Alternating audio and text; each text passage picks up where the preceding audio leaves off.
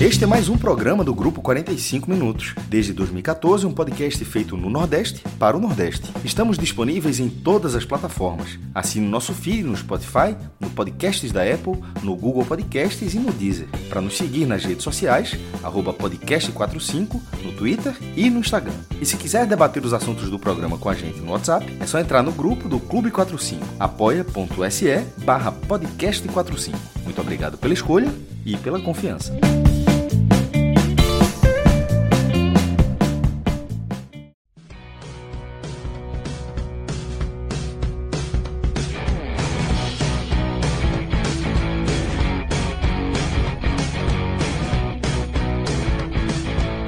Agora sim, começando mais um Raio X de Série B. Eu, Thiago Miel, estou aqui na apresentação novamente. Estou aqui de novo ao lado de Cássio Zirco e Pedro Pereira. Daqui a pouco vamos ter a presença de Cauê Diniz também para ajudar aqui no nosso debate sobre essa 25 rodada de Série B. Chegamos praticamente ao segundo terço do campeonato, né? Agora restando 13 rodadas, teve ali as 13 primeiras, agora passaram mais 12 rodadas. Vamos ter agora o último terço do campeonato, reta final.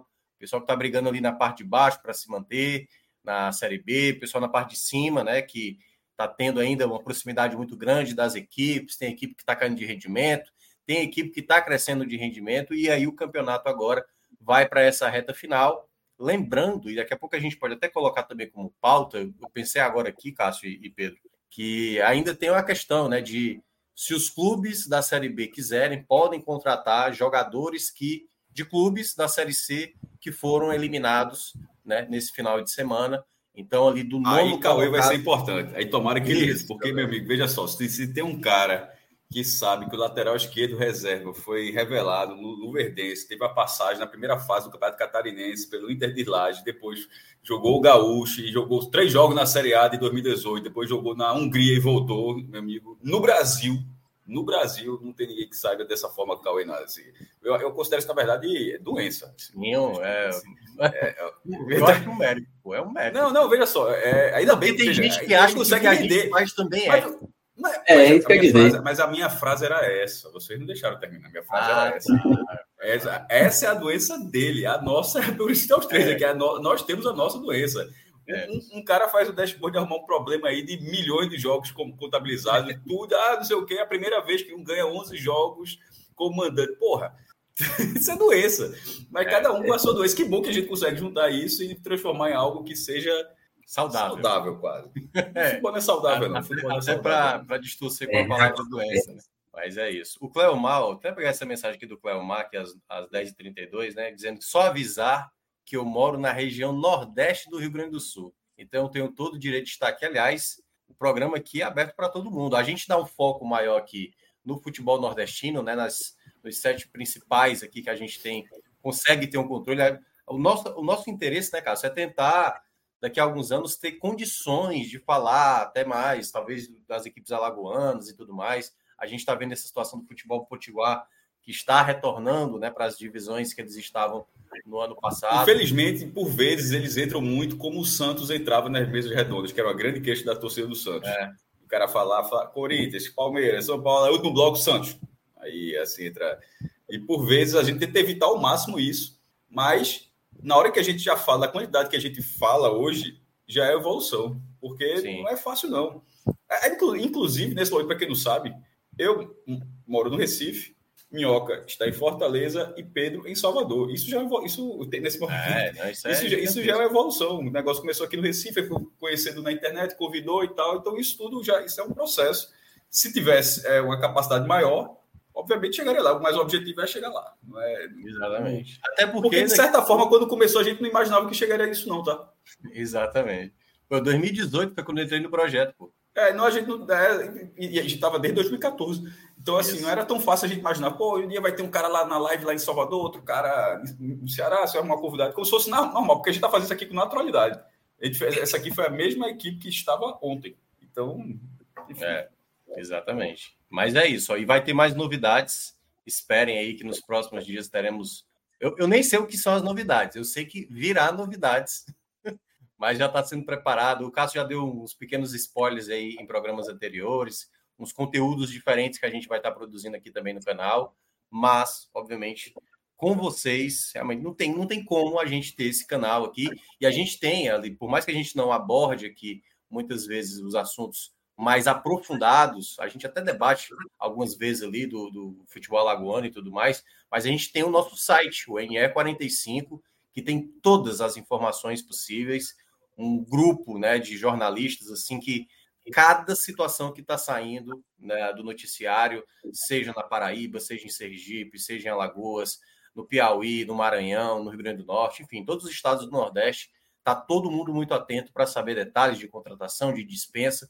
A gente teve, né, o dia de hoje, até a, a entrevista, né, que foi do, do presidente do, do Náutico, do Diógenes e tal, que reverberou muito na torcida do Náutico. Então, muita coisa que a gente faz um trabalho, assim, que eu considero impecável, assim, de, de, de buscar informação e trazer para você e uma forma de você colaborar está aqui, ó, no Apoia-se. Quem quiser participar, apoia-se barra podcast 45, tem lá o QR Code para você colaborar. E aí você pode também ajudar o blog do, o blog do Cássio Zirpoli, uh, enfim, todas as matérias. Pode fazer parte do nosso grupo lá do, do WhatsApp, a qual eu não faço parte, mas é um grupo muito nervoso e que tem vários derivados, como diz o Fred, né? Tem várias ramificações sobre diversos assuntos. Então, o que você quiser falar de série de filme, de ser pai, de qualquer coisa sobre a vida, terá um, um grupo específico para você também, se quiser fazer parte e, e, obviamente, ajudar aqui o nosso projeto. Então, vamos iniciar, né? Vamos iniciar aqui o programa, vamos falar desse raio-x de Série B. Primeiramente, Pedro, coloca o dashboard na tela, só a classificação, para a gente, primeiramente, falar o resumão, né? Voltamos a ter um final de rodada com todas as equipes com a mesma quantidade de jogos, algo que não acontecia há um bom tempo, né? Os jogos que estavam atrasados aconteceram no meio de semana, mas quando aconteceram já tinha aberto a 25ª rodada. E aí agora a gente fecha essa 25ª rodada, e aí só para passar a classificação, Vitória é o líder do campeonato, com 48 pontos, logo atrás o Esporte com 45, Cristiúma terceiro 44, Juventude com 43. E aí, fora desse G4, buscando ali entrar, o Novo Horizontino com 42, a mesma pontuação para Vila Nova, Guarani com 41, o Atlético Goianiense com 38, e aí vem o pessoal ali do meio, pessoal da parte de baixo ali, a Ponte com 31, Havaí com 27, Chapecoense com 26, Sampaio com 26, Tombense com 21, Londrina 19 e ABC 15. Antes da gente entrar, dar aqui as boas-vindas a Cauê. Tá tudo tranquilo, né, Cauê? Você está. Eu achei que você estaria do mato, porque você falou que estava no, no acampamento. E eu Clássico falei, acampamento. Não vai ter, não vai ter parede. Não vai ter parede. Aí, não, não. Parede. Tem paredes. Tem paredes, tem quadros, tem televisão. Ah, mas tá. foi saído corrido de casa porque a, Neo, a Neoenergia, né, que é a, a subsidiária de energia aqui em Pernambuco, deixou na mão de novo. Tá recorrente aqui. Aí fiquei sem energia de meio-dia em casa até, até agora, na verdade, tá até agora. Estava acompanhando o WhatsApp do condomínio e até agora não chegaram para para consertar lá o problema nas, nas famosas bananas que ficam lá no, no posto de energia. Que maravilha, que maravilha. Mas é isso. Então seja bem-vindo, Cauê. O, Valeu. Boa Cássio, noite a todos. Boa noite. O Cássio até já falou que você daqui a pouco vai ter uma incumbência de tentar trazer nomes, né? Agora com as equipes que foram eliminadas da Série C e você trazer o seu mercado. List, aí se for possível, a listinha de última hora, quem da Série C que saiu. pensar aqui, pensar aqui no. Pensar aqui. Mas é isso. Então, ó, a gente começa então com essa classificação da, da 25 rodada, que a gente teve uma mudança, né? Entrou aí Cristiúma e Juventude, saíram Novo Horizontino e Vila Nova desse G4 da última rodada. O esporte, com a derrota que teve, ainda se manteve, mas agora perigando sair desse G4 já na próxima rodada, se não, se, se perder né, a partida, pode acontecer esse tipo de combinação. E o Vitória, que conseguiu abrir essa margem, acho que o Cássio até fez uma postagem falando sobre isso, que o Vitória abriu essa margem. Então, Líder já da 26 rodada, né? É, então já começar contigo, Cássio, assim, né? Ah, Claro que talvez os mais vitoriosos da rodada são Criciúma e Juventude por terem entrado dentro desse G4, né? Venceram seus jogos e entraram dentro do G4. Mas o Vitória, por ter tido um jogo, o contexto do jogo do Vitória, um jogador a menos, boa parte da partida, conseguir esse empate contra um adversário que vinha numa, numa crescente, o Atlético Goianiense, né, mostra que esse resultado foi bem importante, né, para não gerar, enfim, trazer um, um adversário a mais para o campeonato. Deixou ali o Atlético Goianiense, que por mais que vença a próxima rodada, não vai sair da oitava colocação. Então, o Vitória talvez seja o time que saia mais feliz dessa rodada. Pô, sobretudo pelo roteiro do jogo, né? Assim, é, o, jogo já, o jogo já seria complicado é, em, qualquer, é, em qualquer cenário. O Atlético Goianiense vindo no acrescento com o Jair e perde Camutanga logo no comecinho. Ah, teve que trocar, tirar o Léo Gamalho, botar outro zagueiro. Mas o Vitória ainda conseguiu ser um time perigoso. No segundo tempo, num lance só, teve três oportunidades de abrir o placar no mesmo lance. O primeiro na falha do goleiro, mas a partir daí, o goleiro opera dois milagres e evita. Depois ainda teve um, uma chance gigantesca com o Matheus Gonçalves, que recebeu a bola pela direita, entrou ali na área, bateu cruzado ali. Eu achei até que foi escanteio, o, juiz nem deu escanteio enquanto o Atlético Goianiense não teve uma oportunidade, não teve no segundo tempo, jogando com a mais oportunidades desse tamanho. O empate foi bom, mas eu só estou é, só tô enumerando, enumerando situações para mostrar que o Vitória fez uma ótima partida como visitante, mesmo com, com, com 10 jogadores. E naquele momento, é, o G4 já tem sofrido duas modificações, né, com Criciúma e Juventude entrando. O Juventude é a grande novidade tá, desse G4, porque é o único que não tinha entrado no G4 enquanto os outros três estavam, cada um ficava uma rodada. Novo Horizontino, Vila Nova, Criciúma, né, o Vila Nova saiu de novo, o Novo Horizontino faz tempo que acho que não saía, saiu agora e entraram Criciúma e Juventude, com Juventude sendo a primeira vez. E, e Esporte e, e, Vitória, Esporte Bahia, Esporte Vitória ali em cima nessa briga, mas aí eu acho que a rodada acabou ficando muito boa. Desde que o, o Esporte perdeu da forma como perdeu para o Ituano, se o Vitória almejando a, primeira, a, a liderança, já tá, o empate já era um bom resultado. Naquelas circunstâncias, ficou resultado ainda maior. E quando você projeta a próxima rodada, Minhoca, com Vitória indo para jogar, vindo para Salvador para jogar contra o Mirassol, o esporte ir lá para Ribeirão Preto para pegar o Botafogo, é, e o esporte com um ponto nas últimas nove, a chance. Primeiro, o Vitória já é o líder na, na, na próxima rodada, porque mesmo que ele, o esporte vença, ele perca, ele ficaria na frente do número de vitórias. Ficaria 15 a 14, hoje é 15 a 13. Mas o, o cenário que você indica é que, no mínimo, no mínimo, esses três pontos serão mantidos. Assim, é, é, assim, é, é difícil imaginar que, assim, que o esporte pode até ganhar, mas que o Vitória assim, que não vença também em casa. A tendência, eu diria que a, a tendência é ampliar. E de repente, assim, ficar perto, não sei se duas rodadas. Aí teria que o esporte perder e o Vitória ganhar. E ainda é, e o Criciúma não ganhar. Acontecendo isso, é, o Vitória abriria. É, abriria, abriria duas seis, rodadas é, duas rodadas, duas rodadas, mas na prática, na prática, assim, duas rodadas que ele não, ele não perderia. É, duas rodadas como líder. Já, ou seja, se, se, se, isso acontece, se ele vence, o esporte perde e o Criciúma empata, pelo máximo empata, o Vitória seria o líder da 26 27 e pelo menos da 28 também. Isso. Então, assim, e não é um cenário. Não é um, não é um cenário é, muito difícil de acontecer. O Criciúma vai, vai, o Criciúma vai, vai pegar o Ceará, é, jogando no Castelão, o Sport joga fora de casa, joga muito mal e vem no seu pior momento nessa competição, mesmo pior do que até, até aquela sequência sem vencer, porque agora, embora a sequência ainda seja menor, mas a falta de futebol é muito maior do que daquele, naquele momento. Enquanto, enquanto o Vitória ele vem é, vem numa pegada com uma fome de bola que assim que é maior do que a dos outros assim. Uh, a forma, tanto, é, é, inclusive só ver os comentários assim, né, porque ele estava assistindo ontem era o jogo da Band, era o jogo da Dali também ou seja, quem estava assistindo o Vitória, sem ser torcedor do Vitória, estava dizendo assim: meu amigo, veja só, se o meu time, qualquer outra pessoa que não seja Vitória, se meu time não jogar com, essa, com, esse, com esse perfil, com essa vontade fora de casa, não tem como acompanhar, não, pô. Porque é, muito, é muito diferente. Eu, eu inclusive, eu, não, eu, acho que o Sport só fez um jogo parecido com isso, que foi contra, contra o Vila Nova. Todos os outros, assim, uma rotação muito, muito abaixo. Então, nesse momento, ainda considerando com a rodada, com a rodada sendo positiva e a próxima sendo uma, uma boa rodada no papel, é um momento, é um momento. Não tô falando, olha, veja que eu estou falando de acesso, não, tá? Esse, essa análise todinha é só, estou falando só de liderança. Eu não estou, eu não tô dizendo assim que o Vitória precisa processo, não. Eu estou falando assim porque em algum momento, em algum momento vai virar um objetivo. Se o Vitória hoje não subisse, seria desligado o motor, uma coisa que esse time assim, não, não, faz tanto sentido. Então, nesse momento, eu não estou falando Tudo que eu estou falando aqui é, é vendo os, os, sinais do que o Vitória encaminhar, aumentar a chance de buscar esse título inédito, inédito na Série B.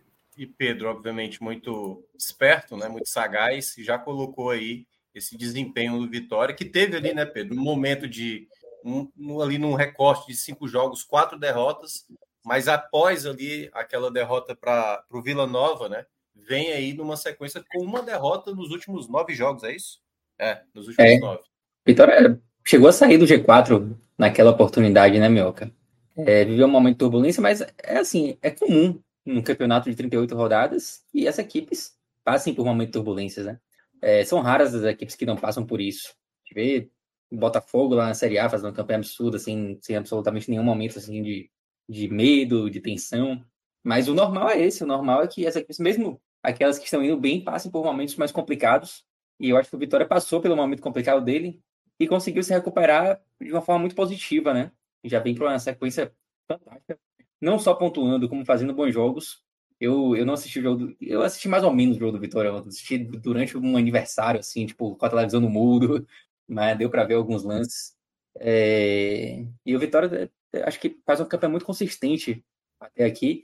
Se não subir, se acontecer do Vitória acabar não, não subindo, será, será algo inédito, pensando na pontuação que o Vitória tem hoje. A gente não tem exemplos de times com 48 pontos na 25 rodada que deixaram de subir. É, então, eu acho que nesse momento agora, talvez pela primeira vez no campeonato, a gente tem uma equipe que começa a navegar assim no mar um pouco mais tranquilo, porque a gente vê essa Série B muito concorrida ali na parte de cima. É, prova disso aqui, a gente teve duas modificações no G4 nessa rodada. Não, não sei quem falou, acho que foi Minhoca, não sei se foi Cássio, que falou que a rodada foi muito boa para a Juventude Criciúma, mas talvez quem, quem, quem esteja comemorando mais é o torcedor do Vitória, porque Juventude Criciúma, mais que tenham entrado no G4, ainda, então, ainda estão ali naquele bolo, né? naquela confusão que ninguém sabe o que vai acontecer na rodada que vem. O Vitória, por tudo isso que Cássio falou, pela vantagem em relação ao esporte, pela vantagem em relação aos demais times do G4, principalmente em relação a, a, ao quinto colocado, que já é de seis pontos, o Vitória já começa a ver um pouco mais de tranquilidade, né? É, eu acho que é muito cedo ainda para garantir acesso, mas tudo indica que a partir de agora o Vitória começa a se consolidar aí como uma equipe tranquila do G4, até pela vantagem que tem. É, e aí eu vou, vou, até fazer uma transição. Eu sei que tem dois superchats aqui da, do que foi mandado, é sobre o esporte, daqui a pouco a gente, a gente traz aqui para debater. Mas eu queria pegar uma imagem, assim, o dashboard do, do Pedro ainda segue prevalecendo, certo? Porém, eu fiz, eu até coloquei no Twitter, é, eu fiz duas classificações, né? A classificação da primeira até a décima terceira rodada e fiz da décima quarta até a vigésima quinta. Então, o primeiro terço e o segundo terço do campeonato, até para mostrar o que é que aconteceu com algumas equipes no campeonato. E aí o, o Pedro, o Pedro Alves está colocando na tela, tá um pouquinho estendido aí, tentar centralizar pronto. Tentar centralizar um pouquinho, claro, ficou um pouco, um pouco pequeno, mas dá para ver que ali, nas 13 primeiras rodadas, e aí já fica valendo para Cauê, Pedro e Cássio, a gente tem algumas mudanças do que a gente viu nas 13 primeiras rodadas para as últimas duas. Só um detalhe, um asteriscozinho aí na, na tabela que você está vendo. Nessas 13 primeiras rodadas ainda não tinha acontecido aquele CRB2 Esporte 0. Então eu coloquei no segundo terço. Então por isso que o Esporte, o Esporte CRB tem 13 jogos ali da 14 à 25 e ali da primeira à 13 terceira eles têm 12 jogos, os demais têm 13. Então, o primeiro detalhe que eu aponto, a gente tinha um esporte como a segunda melhor, aliás, em termos de aproveitamento, até melhor campanha do que o Novo Horizontino, que era o líder daquela, daquela época. Né? O Sport tinha 27 pontos em 12 pontos disputados. E aí, Cauê, já trazendo você para essa situação, é, o esporte, nesse momento, ele está na sétima colocação, porém, na sétima colocação em termos de pontos, porque em termos de aproveitamento, o Atlético Goianiense está até na frente do esporte. O esporte, que tinha 75% de aproveitamento dos seus pontos, caiu nesse segundo terço apenas para 46,2, ou seja, menos da, da, menos da metade dos pontos. E o outro detalhe que também me chama a atenção é que o esporte desse pessoal do segundo terço, ele tem um saldo negativo, né? Apenas 13 gols marcados, tomou 14 nesse período.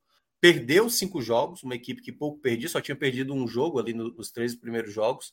E aí casa muito com o que o Cássio estava mencionando, né? Dessa questão do esporte hoje tá vivendo o seu pior momento, talvez, da temporada, né? é, Enderson já não consegue mais trazer aquela qualidade necessária. Então, queria que a gente iniciasse nessa abordagem sobre essa questão dos textos com o esporte mesmo. Uma equipe que, apesar de estar na segunda colocação, nesse momento preocupa pelo futebol apresentado, principalmente nas últimas três partidas que, que jogou, né? Isso, Minhoca. O esporte já tinha passado, atravessado uma fase ali perto do. Já no final do, do turno, bastante calamitosa, né? E só que ali, de alguma forma, Henderson vivia dificuldades de falta de reforços ainda e algumas lesões importantes, como Wagner Love, como Jorginho fora, então Fabinho fora, e ele conseguiu estancar com danos. O Sporting teve alguns danos, tanto que esses danos são observados nesse, nesse retrato que tu traz. E ele conseguiu ali, de alguma forma, dar um freio ali naquele. Acho que na última rodada contra o Sampaio Correia, que o Sport vence, não jogando tão bem, mas consegue ao menos os três pontos ali e uma vitória fora de casa. E consegue dar um revertido e o Sport segue uma sequência, se não me engano, acho que de três a quatro, quatro, quatro vitórias consecutivas, que parecia que o momento complicado do esporte teria passado. Não somente porque tinham chegado alguns reforços, por mais que esses reforços é, fossem contestados em, em, alguns setores, não, não, não fossem reforços que, que fossem, que tivessem respostas garantidas, como também alguns jogadores que voltaram a participar dos jogos, como Jorginho, como Wagner Love. Só que, de novo, o time desligou. E o time desligou, primeiro, porque algumas dessas peças, na, maior, na, na verdade, a maioria dessas peças que voltaram, não conseguiram retornar à rotação de antes. O próprio time do esporte, Enderson, não conseguiu trazer novos conceitos, novos modelos de jogo para o esporte. O esporte ficou muito dependente de uma única forma de jogar. E quando ele tentou minimamente alguns jogos tentar fazer isso, que foi o jogo contra Tom Bense, e depois quando o, o time sofreu muito com a falta de um lateral esquerdo, já que Caiu está, é, está suspenso pela questão da, das apostas e Filipinho machucado. Simplesmente parece que Henderson começa a se perder e não achar soluções. Por mais peças que ele agora ele tenha no banco de reservas, mas ele não acha soluções. E o esporte entra num momento não só de dificuldade, como o Cássio bem colocou, talvez o, o pior momento de resposta técnica do time, não só coletiva, mas individual das suas principais peças. Entra no pior momento, porque agora o esporte enfrenta uma realidade que já sabia que enfrentaria desde março, com a saída de Juba, só que o clube não se preparou, a diretoria não foi atrás para trazer uma reposição no mínimo altura. As reposições que vieram foram de jogadores com interrogações gigantescas em suas carreiras para o esporte, pelo menos os nomes seriam mais fáceis de, de serem colocados ali sem adaptações maiores no esquema de jogo de Anderson, já que Anderson não modifica o seu sistema de jogo praticamente. Então, Michel, que veio do futebol português, e Peglo, que estavam no futebol ucraniano, são hoje seriam, vamos dizer que as, as peças naturais para aquele setor. Mas não são jogadores que, que, que nas, na, nas respectivas carreiras tenham dado respostas convincentes para se achar que, chegando para substituir Juba, minimamente dariam talvez 80% do retorno decisivo que Juba vinha tendo se Juba, o futebol de Juba talvez tenha caído em qualidade técnica, mas Juba ainda vinha decidindo em várias partidas.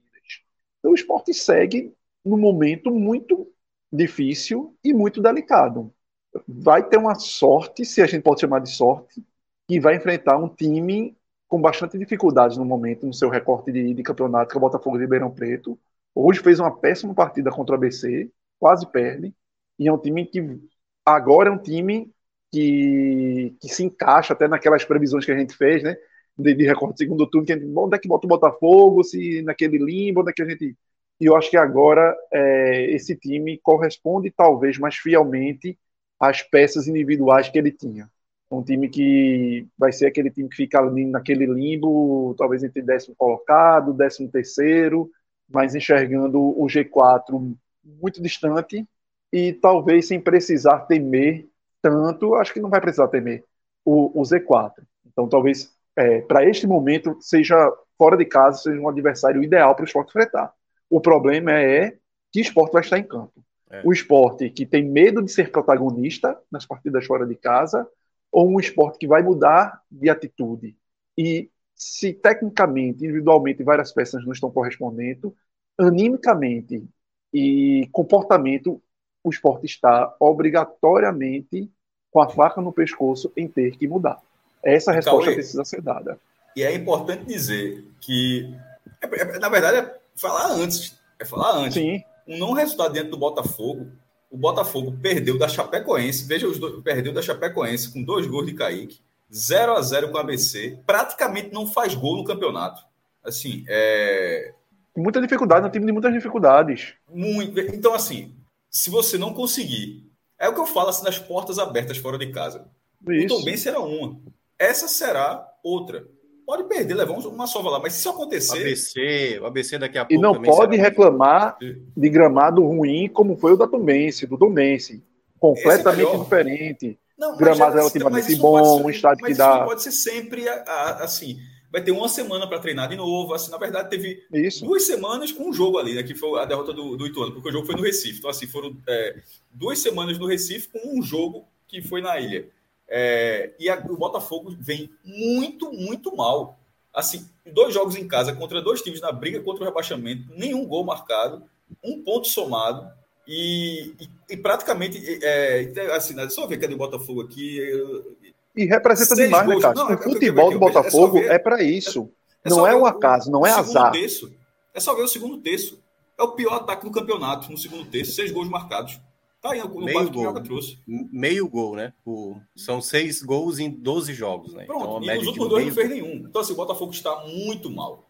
Então, é, é preciso, é preciso dizer isso para que nem tudo, nem tudo pode ser desculpar, mas o gramado, a não sei o quê. Não, veja só, é esse, de, depois de um ponto e nove, depois da sequência com três atuações muito fracas, Cauê. Se, se você vai jogar fora de casa, dos cenários possíveis fora de casa, Pô, porque a recuperação agora poderia ser contra o Vitória do Barradão. É isso que eu tô querendo dizer. Vamos supor. É, é, exato. É, tá, tá entendendo? entendendo? Tem que buscar algo muito mais difícil. Isso. Perdeu do Guarani, joga em casa com o Ituano, perdeu. Aí agora vai jogar fora de casa de novo e joga contra o Vitória, no Barradão. É assim. Vai ser um, um jogo contra um time que, nesse momento do campeonato, está cambaleando mais do que o esporte. Exato. Aliás, Cássio, até aproveitar que você estava falando, a gente está citando essa questão da queda de rendimento do esporte nesse segundo terço, porém, tirando ali o Guarani, que foi o terceiro melhor nesse segundo terço, só atrás de Juventude e Vitória, os perseguidores, que obviamente o Guarani é um dos perseguidores, o Novo Horizontino, o Vila Nova, caíram bem de rendimento ali, né? O Vila Nova teve 41,7% de aproveitamento, o Novo Horizontino, aliás, 36,1%. É, o time era o primeiro, né, do, ali das 13 primeiras rodadas, e parou de pontuar. Acho que nos últimos cinco jogos perdeu quatro, por exemplo. Está num momento bem mais delicado. O que é que o que é que você acha que desses perseguidores e daqui a pouco eu vou até chamar o Pedro também para falar sobre uma ideia de talvez uma pontuação sendo estacionada nesse momento, talvez não aquela projeção dos 66, 65, pode ser que caia e bata ali no 63. O que é que o que é que dá uma eu sei que o esporte está naquele limite. É quase como tipo assim, ó, aqui já é o, o mínimo que você pode errar. A partir de agora, contra o Botafogo, se você começar a errar, você pode estar comprometendo. Ou esses perseguidores aí, porque a gente vê o Juventude crescendo, o Criciúma mantendo a mesma, a mesma média do que foi o, o primeiro terço. O que é que preocupa desses perseguidores que o esporte tem é, vindo atrás dele? Essa, essa para mim, é para você, para você, é, para você, para você, você. É, eu fiquei na dúvida. É, no caso do esporte, é a absoluta falta de futebol. Porque se o time estivesse sendo competitivo no nível que conseguiu ser na maior parte do ano, no, assim, não será, vai ser um time bem diferente. Logo está em uma fase e não tem mais Juba. Vai começar agora a fase, a reta final, que sempre se imaginou que depois de agosto é, não teria mais Luciano Juba. É, a partir daí é jogador do Bahia. Esse time já se mostrou muito, muito capaz. Assim, não é para a gente não está falando de um time que seria, como você, você trouxe justamente o ponto dos perseguidores. O esporte não entrou nesse campeonato para ser um perseguidor. Assim, ele entrou como um favorito à vaga e, e mesmo, largando, mesmo largando com duas rodadas a menos, estava jogando as finais aí da competição, Copa do Nordeste, Copa do Brasil, ainda assim ele conseguiu chegar no G4 com aqueles jogos assim faltando, porque e sem fazer assim atuações excelentes, mas assim na hora que, que conseguiu ser um time marcado pelos adversários e a falta de repertório de Ederson ou a falta de, de que não ter conseguido encontrar soluções pelo menos, ainda assim, pelo elenco que tem, os outros, veja só, é uma questão lógica. Se o esporte tem dificuldade, quando eu falo, né, o esporte, não, mas é o esporte que é, era para ser o Ceará, sim, é para ser o Atlético Goianiense, e até o Vitória agora, os times que, porque começou, esse estava sem moral no começo, mas agora já tem, já tem moral na, na, na, competição. Nessa edição da Série B, se esses times se queixam de problemas, pelo amor de Deus, a, parte, a segunda metade da tabela vai dizer o quê, pô? Assim, se nesse, é, é, é por, isso que, por isso que eu enfatizei tanto o momento do Botafogo, Minhoca. Porque se o Sport está com todos esses problemas, ainda assim, com, todo, com todos esses problemas, na Série A você é atropelado. Sim. Mas na Série B você consegue vencer, como foi, para ver um exemplo, até o final do ano, aquele jogo contra o Londrina. O Sport arrumou três pontos ali sem fazer absolutamente nada. A Série B permite isso. Agora, o dado que Cauê trouxe na semana passada, de ser o time que marca mal, já trouxeram hoje o, o, um dos goleiros com menos defesas difíceis, Renan. Mas isso é só assistir, é só assistir aos jogos do esporte que você interpreta você consegue enxergar isso. É, assim, poucas eu, finalizações eu, e gols tomados, né? E eu, é, eu canso de falar isso aqui. Eu, eu canso de falar isso aqui, assim. A, quando ele tem uma defesa que rende assim, você marca, como foi a do Tom Benz, até garantiu um ponto. Mas assim, vai passando as outras. É, beleza, pode dizer, eram bolas difíceis, mas assim, é importante que tenha um goleiro que pega algumas bolas difíceis, como o Ronaldo pegou para o Atlético Goianiense, como o Lucas Arcanjo pega para o Vitória. Renan não faz isso para o Assim, é muito difícil. Muito difícil. E aí, hoje já apareceu outro número que, que mostra isso também. E assim, a essa altura não tem o que fazer, né? Porque o outro goleiro acabou se firmando, o outro, quando entrou, jogou muito mal, falhou muito feio, é muito, é, uma falha bizarra que foi de Jordan. Mas o esporte tem condições de ser pelo menos assim. Se vai brigar pelo título, está, assim, a, a, a, médio prazo não irá, né? Por causa da farrapada que deu nas últimas semanas. Mas em relação aos concorrentes que também oscilam na competição, oscilaram durante toda a competição, não está nesse bolo, assim, eu não consigo enxergar. Porque com isso tudo que a gente está falando, o time ainda está ali em segundo. Porque não precisa de muito, porra. Porque nunca precisa de muito na segunda divisão. Você precisa ser assim, uma campanha, um time estável, com alguma, alguma qualidade técnica, e há, e há, naturalmente há nesse time do esporte, e, e, e algum, alguma capacidade de rendimento, e esse time já mostrou rendimento nessa temporada, você faz uma boa Série B. Ano passado era, era, era, era um, um sarrafo muito mais alto, tinha Grêmio, Bahia, Cruzeiro, Vasco. Essa não. Essa ela, ela é muito acessível. E assim, tanto é que a gente está falando do esporte aqui, Pro tudo que eu estou falando aqui, se tiver um torcedor do Ceará, multiplique por três. Porque a, a, a, vergonha do Ceará não ser competitivo nessa segunda divisão é, é assim, é inacreditável. É, é, é, inacreditável. Porque tudo isso que eu estou falando do esporte, e o esporte está em segundo lugar. Mas, ao mesmo, mas é, é importante criticar com o time em segundo lugar, para não deixar para criticar se sair do G4. É criticar justamente que está ali e você está antevendo o problema chegar. E isso já, já falou N vezes. É. E, e, e, os problemas chegam porque eles são muito claros, eles são muito evidentes. Mas, enfim. É, Felipe, hoje um, um, um, volante que poderia ganhar alguma oportunidade, pelo menos ganhou alguma oportunidade. O cara entrou, jogou nos minutos finais, o passe foi muito melhor, um passe mais para frente, um passe. Ele tem um passe muito qualificado. Aliás, é. eu acho que o Enderson deveria Porque se não é para marcar, se os volantes não marcam, bota pelo menos o volante que passa para frente, já que o, é. já que o, o volante não marca. É, enfim. E hoje, hoje, Cássio, até se, se vamos dizer, se a competição terminasse, tivesse terminado na rodada hoje, e você fosse eleger seleções de campeonato e tal, quem foi elencar quais foram os melhores treinadores, você não poderia jamais cogitar Anderson, por mais que tivesse tido acesso. Porque Anderson, dos quatro times que estão ali, o esporte talvez fosse o único que você imaginasse no, no início da competição que estaria. E ele não extrai o máximo hoje do esporte. E não extrai o máximo. Então não foi o melhor trabalho. O melhor trabalho hoje, é, nesta Série B. Pelo amor de Deus, pô. Não é, e não passa. Pô, nem veja perto só, irmão, veja só, pegar um time que tinha 88% de chance de ser rebaixado e transformar em líder, porra. É, exatamente. O trabalho de Carpini no Juventude, que pegou o time lá em maio. Tudo e bem. remou, remou. É bom, mas o, o, veja só, a gente tá, você falou de hoje, hoje, nesse momento aqui. Não, não, eu não tô nem tirando com o Denel, eu tô dizendo quem, quem poderia, os outros que poderiam estar à frente em termos de trabalho de Anderson, à frente tá de Anderson. Ah, Exatamente. Tá, tá, bom, tá bom, tudo bem. O, o, o, primeiro, você, tipo, pódio, Condé, hoje não, não tem discussão. Sim. Mas esse pódio, até nesse pódio, você poderia, Anderson, correr risco de sair desse pódio. Porque é um time que tem um teto para estar aí. É um time que foi montado e, e foi conduzido pelo próprio Anderson, que teve seus méritos no primeiro quadrimestre, para que esse time não só foi montado, mas como foi conduzido por ele para ter esse favoritismo para estar entre os quatro.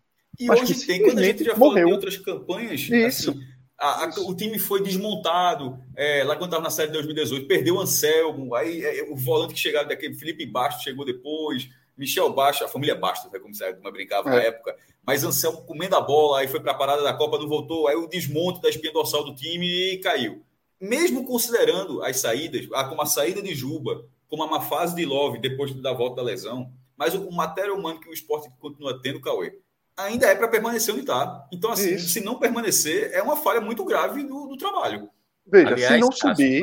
Porque o é time nesse momento, veja só, o Anderson não pode falar que nesse momento ele não tem um time para brigar pelo G4. O time do esporte é. continua sendo um time para brigar pelo G4. Aconteceu, aconteceu uma coisa que até. Vamos lá, né? Se por acaso o esporte começa a cair da 26 rodada, todo mundo ia atrelar, pô, a saída de Juba foi muito importante.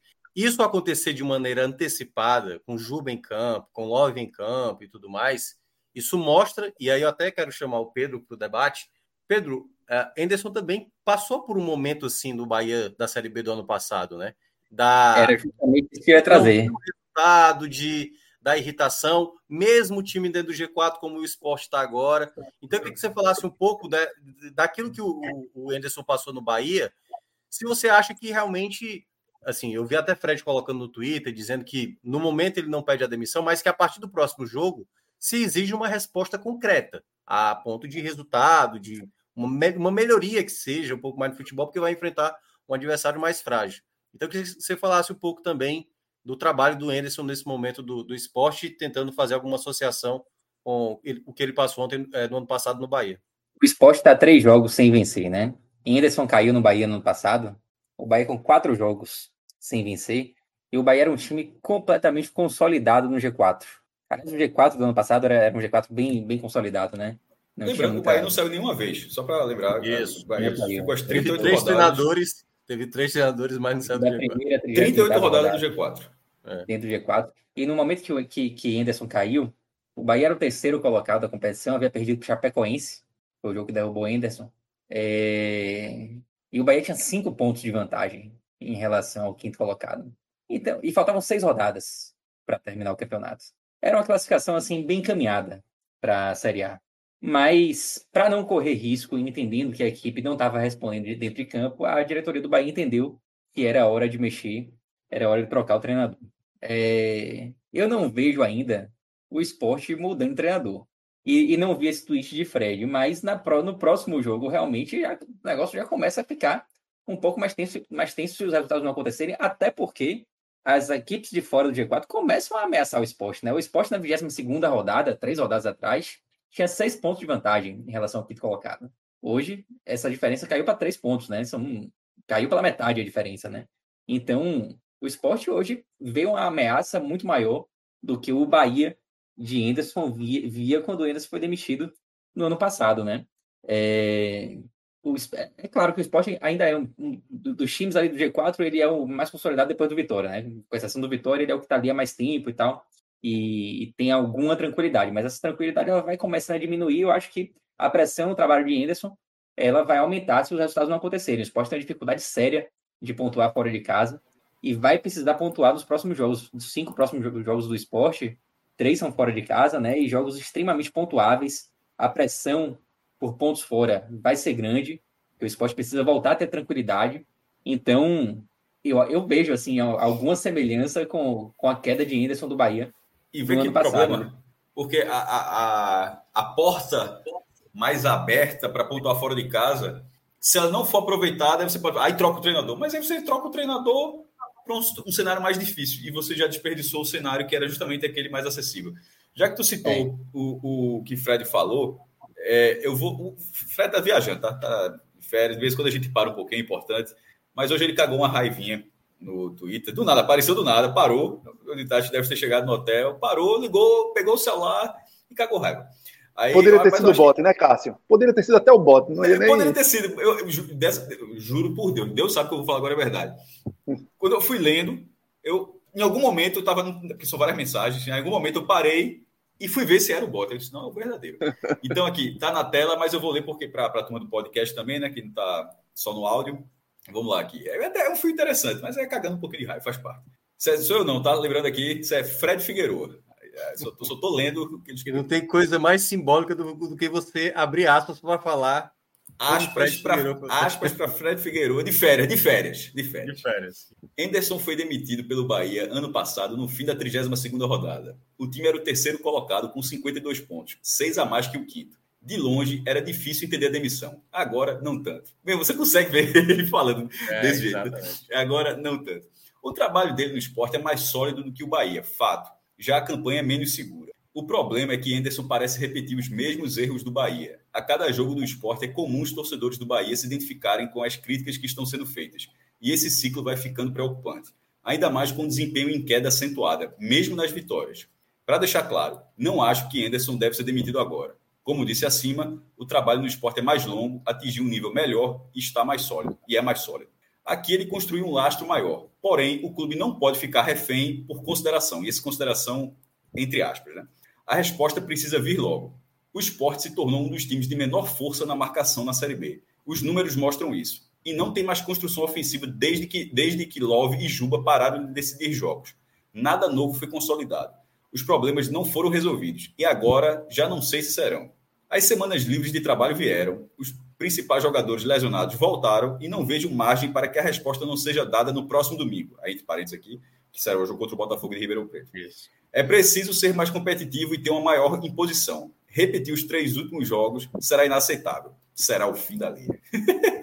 E aí o homem, o homem já jogou a deu carta... Mesmo, deu, deu, pelo amor de Deus, jogou full house, botou um full house na mesa. Mas aí, Cássio. Essa, mas, mas, essa... só, mas eu concordo, eu concordo com é, ele, porque é o jeito dele é, falar tal, mas eu assim, concordo. Assim, há, há, uma coerência, não, né? Ele diz que não demitiria, mas se perder, demite. Mas é foda. É, é porque aquele negócio. Eu não gosto muito do. do quando a fase do prestigiado, que eu, eu nunca vi. Ou seja, ou seja, aconteceu, eu não me recordo. De quando o cara fica prestigiado, disso a, a acalmar e o trabalho voltar para a linha. O prestigiado é sempre um jogo antes do cara ser demitido o tal de dar mais um jogo, quando a direção perde convicção, estou dizendo que a direção de esporte perdeu, não, estou falando de futebol de uma forma geral. Quando a direção perde e, e fala que está prestigiado, nem, nem que sejam com outras palavras, é porque essa palavra já, já virou até uma, uma, brincadeira. Se falava tanto prestigiado que as direções é. estão até evitando usar isso para você, ó, falou que está prestigiado, então vai cair. Mas o cara fala com outras palavras a mesma coisa. É, quando chega nesse momento, é porque você já não tem mais convicção. Aí você, aí a gente que tenta não ser resultadista na análise, mas você vê que quem trabalha com futebol é resultadista, porque o cara já não acredita, mas ele está dando um jogo e se a vitória vier, o trabalho segue. Mas assim, não, né? Assim, se você acha que tem como melhorar de outra forma, você tenta melhorar, melhorar de outra forma.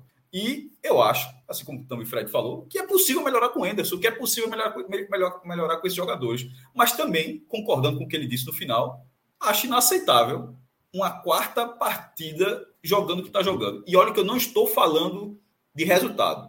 Estou falando porque o resultado de repente está 2 a 0 um, pênalti de VAR que todo mundo discutiu, mas o VAR foi e marcou, uma cagada da porra, o cara desviou de cabeça. No... Pode até dar uma merda no jogo. Um 2 a 2 1 a 1 um cara perde. Eu estou falando de performance. Não dá para ter uma performance, porque, eu, é, porque, eu, porque a gente fala que mesmo quando ganha. Então, mas eu prefiro assim que o esporte volte a jogar, porque se voltar a jogar, você consegue ter uma luz para mais para frente somar ponte. Agora, se chegar ao quarto jogo, e seria dos quatro jogos, tirando o Guarani, todos os jogos assim pontuáveis, assim, todos os jogos assim bons de jogar. E assim, quatro jogos sem jogar nada, aí é um problema grave. E aí vai ser, se isso acontecer, vai ser curioso para ver como, é, como a diretoria do esporte vai se comportar. Verdade. É, eu vou deixar um outro assunto aqui mais para depois, que aí depois eu vamos usar a Cauê melhor para isso. Mas ainda olhando essa questão do, dos textos, né, o primeiro e o segundo texto da tabela, a gente tem também aí a, a situação, e aí, né, o Juventude, que chegou muito forte, como disse Cauê, né, trabalho de Carpini, uma recuperação absurda, não à toa o melhor nesse segundo terço e já entra, pela, como disse o Cássio, né, pela primeira vez nesse G4. Você tem ali a equipe do Criciúma sempre com uma boa regularidade, mantendo um bom aproveitamento, sempre acima dos 50% já tinha sido assim também no primeiro terço e consegue se estabelecer. E você tem um Guarani que tem ali né, um trabalho também uh, muito, jogando muito bem dentro de casa. A equipe do Guarani conseguiu uma boa recuperação. Então, Cauê, é, eu até fiz essa pergunta para Cássio. Você nesse bolo aí, você imagina assim, nesse momento, quem acabou saindo da disputa, né? O Ceará, a gente meio que descartou, Mirassol Sim. também acabou saindo dessa disputa Isso. e tudo mais. Então, é, nesse grupo aí, você acha que o pessoal vai conseguir recuperar ritmo de ponto, como é o caso do Novo Horizontino, Vila Nova agora com o Marquinhos Santos? Isso, isso dá um indicativo de que vai ter uma disputa mais ferrenha, como foi assim nas primeiras rodadas? Ou você acha que vai ficar uma coisa mais equalizada, um perde-ganha entre a turma, o pessoal perdendo ponto pelo pessoal da parte de baixo? O que, é você acredita que vai acontecer com esse pessoal que está brigando ali para entrar no G4? Eu estou achando, Minhoca, que meio que não é que solidificou esse G4. Até porque o, o, o perde-ganha é muito grande, por mais que essas equipes é, venham fazendo nesse recorte atual, excetuando o esporte ali entre os quatro, um, um, excelente patamar. Mas eu acho que quando você vê os elencos e, a, e, e o retorno que esses elencos podem dar, Criciúma e Juventude são elencos que, que têm de onde tirar mais do que um Novo Horizontino, do que um Vila Nova. Novo Horizontino que está justamente numa faixa agora de descendente, o Vila Nova que já teve uma faixa mais complicada e está tentando se reerguer. Então talvez seja mais complicado para esses, vamos dizer, esses dois primeiros voltarem a esse G4, porque eu acredito que seja o Criciúma Juventude. O Vitória nem se fala. Tá muito. Acho que o Vitória é. não sai mais. Não sai. O Vitória está muito concreto. É algo muito concreto esse, esse, esse, acesso. Eu não acredito mais em aperreios para o Vitória ao ponto de, de sair do, do G4. O esporte está nesse risco de agora. O Criciúma e o Juventude estão muito próximos da, daquele bolo. Mas, realmente, é, o futebol de ambos é um futebol e um elenco que dá para acreditar que eles possam continuar, possam sair momentaneamente, mas dá para voltar. E eu não vejo Novo Horizontino, Vila Nova, o próprio Guarani, com equipes individualmente e até coletivas que possam hoje suplantar esses outros dois. Mas acontece, o futebol é dinâmico e às vezes você entra em rotas de colisão, como o próprio esporte entrou, que te tiram e às vezes você não consegue, o treinador não consegue enxergar saídas. Só que vem alguns outros perigos. Você tem um Atlético Goianiense ali atrás, que vem numa. Depois que a Ventura assumiu, que vem numa ascendência perigosa até, para quem está mais acima. Você tem um CRB que nem dávamos muito esperança pelo CRB, mas é, tinha até um jogo atrasado e conseguiu mais um ponto ali naquele jogo atrasado. E começa a visualizar, começa a, a sentir um cheirinho de uma possibilidade, e a partir desse momento você começa a, a tá enxergar, longe, né? ser tá de longe, binóculo. Né? Assim, é, tá, tá sete, sete, pontos, não é sete pontos. Não é Mas simples, vai ter que manter o bom desempenho que ele teve isso. agora nesse segundo texto. É, sobretudo por conta disso. Eu acho que o mais complicado é. Mas ele já vem. Uma decisão. Ele já olha o Vila Nova falando, pô, se ganha hoje. Ele é, já passa a acreditar. Isso. Ele já passa a é, acreditar que o Atlético agora é chata, né? É, coloca na tela aí o dashboard do Pedro, até para a gente ver a tabela do CRB, e aí para o Cauê continuar falando, até para a gente até explicar bem assim, né? Se o CRB realmente. Sim. Não, não, a, aquele dos blocos, Pedro, que é o, os próximos jogos que virão, né? Para a gente dar uma olhada. Porque eu até vi um comentário aqui, muita gente falando que ele vai ter confrontos diretos nesse, nessas. E que aí jogos. ele pode tirar também, né? É a questão, né? Você entra num recorte mais complicado de tabela, é mas ao mesmo tempo você tem a oportunidade de tirar mais rápido essa distância. Não é que eu acredite tanto que o CRB vai chegar, uhum. mas eu acho que hoje é um time que, que se anima, que enxerga. Cinco que vê. direto, Cauê, porque já começou com o próprio Isso. Novo Horizontino. Isso. É. Uhum. E é um time que, é, lembremos, com o próprio Daniel Paulista ano passado, foi bastante competitivo. Então é, é, é, um clube e técnico que conseguem dar liga e Daniel consegue realmente tornar o CRB um time que tem peças. Parou, parou de perder. A bolinha Isso. vermelha já não aparece na tabela Isso. do CRB. Já parou de perder. Então, assim, ele já, ele já é um time que vai para esses jogos aí e você não aponta ele como um derrotado tão, tão simples assim. Na campanha dele já não diz mais isso. Para chegar, tirar a pontuação que o Mioca falou, eu acho que falta bastante ainda. É. Mas isso não, é, isso não é a mesma coisa do que fazer com que o clube não ache que dá. Já teve muito mais difícil. Deus, Enxergar isso como, como viável era algo que, tipo, a gente não, pô, a largada foi pior, pô, a largada era 14, é. trocou o treinador, pô, a pois é. contrário. E aí você tem o CRB, lógico, não é um elenco cheio de craques que você olha assim, pô, eu quero esses, esses caras no meu time, eu quero esse time, esses 11 do CRB aqui, mas você enxerga a qualidade de algumas peças. Eu enxergo muito mais qualidade individual em jogadores do CRB, no geral, do que, por exemplo, no Novo Horizontino. E o Novo Horizontino está lá, mas o Novo Horizontino foi um time que demonstrou no, no primeiro turno uma constância, que Eduardo Batista fez um trabalho excelente. Então, talvez sejam os perseguidores ali que, para mim, mais preocupam pela qualidade técnica maior, o Atlético Goianiense e o CRB, do que propriamente o, o, o Guarani, o, o, Novo Horizontino e o Vila Nova. O, Novo Horizontino, acho que vai muito pelo trabalho do Eduardo. Se ele conseguir retomar e botar na estrada de novo, talvez o Novo Horizontino entre. Mas você não, não enxerga com os jogadores que tem. Um, não consegui enxergar esse Novo Horizontino numa Série A. Não por ser o Novo Horizontino, instituição Novo Horizontino, mas os jogadores que tinha. É, um, praticamente um under 30 de rejeitados de vários clubes no, no Brasil. E Eduardo conseguiu organizar esse time muito bem. O Vila, que é um time muito vertical, Claudinei conseguiu montar um time que até, é até legal de se ver, aquele time do Vila com o Claudinei, quando vinha dando resultado, que é um time bastante vertical, conseguiu resgatar Guilherme Parede, que nem imaginava que fosse conseguir voltar de alguma forma a jogar competitivamente. Então, um time que Marquinhos Santos vem tentando resgatar um pouco dos bons momentos de Claudinei. Se conseguir, é um time que pode voltar para a briga, mas não tem a mesma, o mesmo elenco que eu vejo, por exemplo, do Atlético Goianiense, do rival local, e que vem em outro momento, que vem em outra sessão.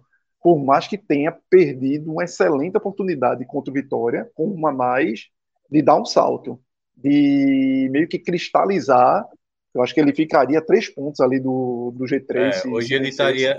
Ele está assim. Se ele tivesse vencido, estaria a três, né, Pedro? Isso. Era cristalizar demais.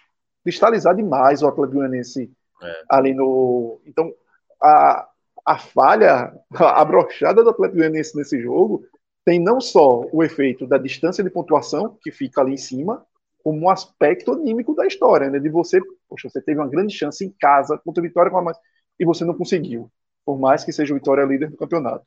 Uhum. Mas isso é uma forma também dar, quem sabe, o, o freio para quem, quem esteja ali na frente esteja torcendo para que esse atleta goianiense sofra esse freio de, de, de rearrumação contrária, né? De voltar o, o Atlético Goianiense onde ele estava anteriormente à chegada de Jair Ventura. Verdade. O é, Pedro... É, esse, esse Atlético Goianiense, é, ele, ele realmente, eu concordo com o Alessio, ele perdeu a chance de entrar definitivamente na briga. Mas não dá para descartar ele ainda, não, né? Por mais que a pontuação do Atlético Goianiense esteja um pouco abaixo é, dos outros times ali, dos perseguidores, mas o Atlético Goianiense vinha de uma série de três vitórias e ele vai ter, ele começou a ter agora, a partir do Vitória, uma sequência de jogos em casa que são de extrema importância, são jogos contra times que estão na parte de cima. Depois ele pegou Vitória agora e sai para enfrentar o Havaí. Depois ele vai pegar o Juventude em casa. Coloca na tela aí, coloca na tela aí. Ele tá longe, pessoal, mas não tá muito, tá longe, mas não tá muito longe, não, tá? Assim, eu acho que frustrou lá um pouco, um pouco do Guarani. De, é isso. O Guarani, o Guarani tá uma campanha caverna do Dragão, assim, já foi umas três vezes que o Guarani teve a chance de entrar no G4 e, e farrapou. É, mas a, essa, essa distância que o Atlético Goianiense tem, o ritmo de pontos que ele tá tendo, assim, faltando ainda 13 jogos. É muito mais uma distância de times que estão à frente dele do que de pontos. Veja só, ele tem três pontos a mais do que o Ceará e é mais competitivo do que Isso. o Ceará nesse momento. Isso, exatamente. O problema do Atlético Goianiense sempre foi a questão defensiva. O Atlético Goianiense, por mais que tivesse até algumas peças individualmente no setor defensivo, que você olhasse assim, pô, como é que esse time sofre tanto, mas o time era muito desorganizado defensivamente. E aí Jair Ventura, é, vamos dizer que é o principal dele, né? É, é a, a, a principal e talvez grande carta ou única de Jair Ventura na sua carreira é, é saber lidar com de, em montagem de sistemas defensivos. Três jogos aí já sem tomar gol. Não tomou Isso. contra a Chape. Tudo bem que eram adversários mais frágeis, né? Chape e Londrina. Mas mesmo assim, deixou de e... tomar, que era algo recorrente. E é um time que faz gols, que tem o artilheiro da competição, por mais que alguns gols do, de Gustavo Coutinho tenham saído de pênalti. Mas é um time que faz gols, que faz muitos gols. E que tem um artilheiro. Então é um time que bota a bola para dentro. É só conseguir estancar a sangria lá atrás e que Jair Ventura vem dando sinais que vem conseguindo. É. Pedro, vamos. Você ia falar mais alguma coisa do Atlético? Não, só, é, só para completar mesmo, esses jogos contra a Vitória, que já passou, contra, contra o Juventude, contra o Criciúma depois, eles vão ser cruciais, assim, para o Atlético Goianiense. O Atlético Goianiense, ele precisa vencer esses times se ele quiser ainda sonhar com, é. com a Série A, né? É, por mais que seja difícil enfrentar um, um, Vitória em casa e tal, pela parte do Vitória, mas era um resultado que era, era muito importante para colocar o Atlético Goianiense na briga. E ele vai ter novas chances agora contra o Juventude Criciúma e vai ter que pontuar fora de casa também. Tem, tem adversários um pouco mais acessíveis fora de casa, né? Tem o Havaí, não são adversários fáceis, mas são mais uhum. acessíveis do que os que ele vai ter em casa, né? São Havaí, Botafogo de Ribeirão e Ceará aí nesse, nesse bloco 5. Sobre o, os perseguidores, é, vou até trazer aqui essa. Esse é isso que eu, eu, ia te pedir já, a, a média por posição, para ver como é que está hoje o cenário de de alta ou de, de, de, baixa ali na, na galera que está disputando o acesso. É, a gente tem hoje um, um G4 bem dentro da média histórica, né? Aquela coisa de ter um G4 que pontuava demais, meio que já ficou para trás com os tropeços do Esporte, do Novo Horizontino e do Vila Nova. É, o Vitória está quase na média, um pouquinho, um pouquinho a menos, Esporte e Criciúma exatamente na média ali das suas posições e o Juventude um ponto acima da média. Só que, a partir do quinto e até o sétimo colocado, a gente ainda tem times que estão com pontuações elevadas se a gente comparar a média, né?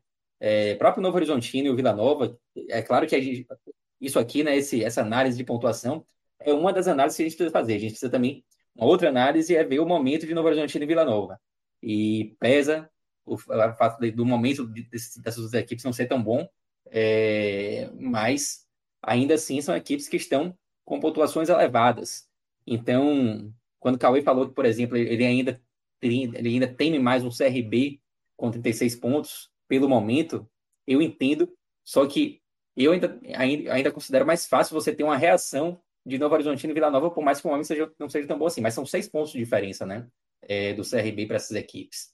É, o Novo Horizontino é uma equipe que viveu muito de fases nesse campeonato. O Novo Horizontino teve aquela sequência de seis ou sete vitórias seguidas. Sete. Sete, né? Somente Depois sete. venceu mais três seguidas, e basicamente foi isso que o Novo Horizontino fez no campeonato, essas duas sequências, né? Uma de sete e uma de três.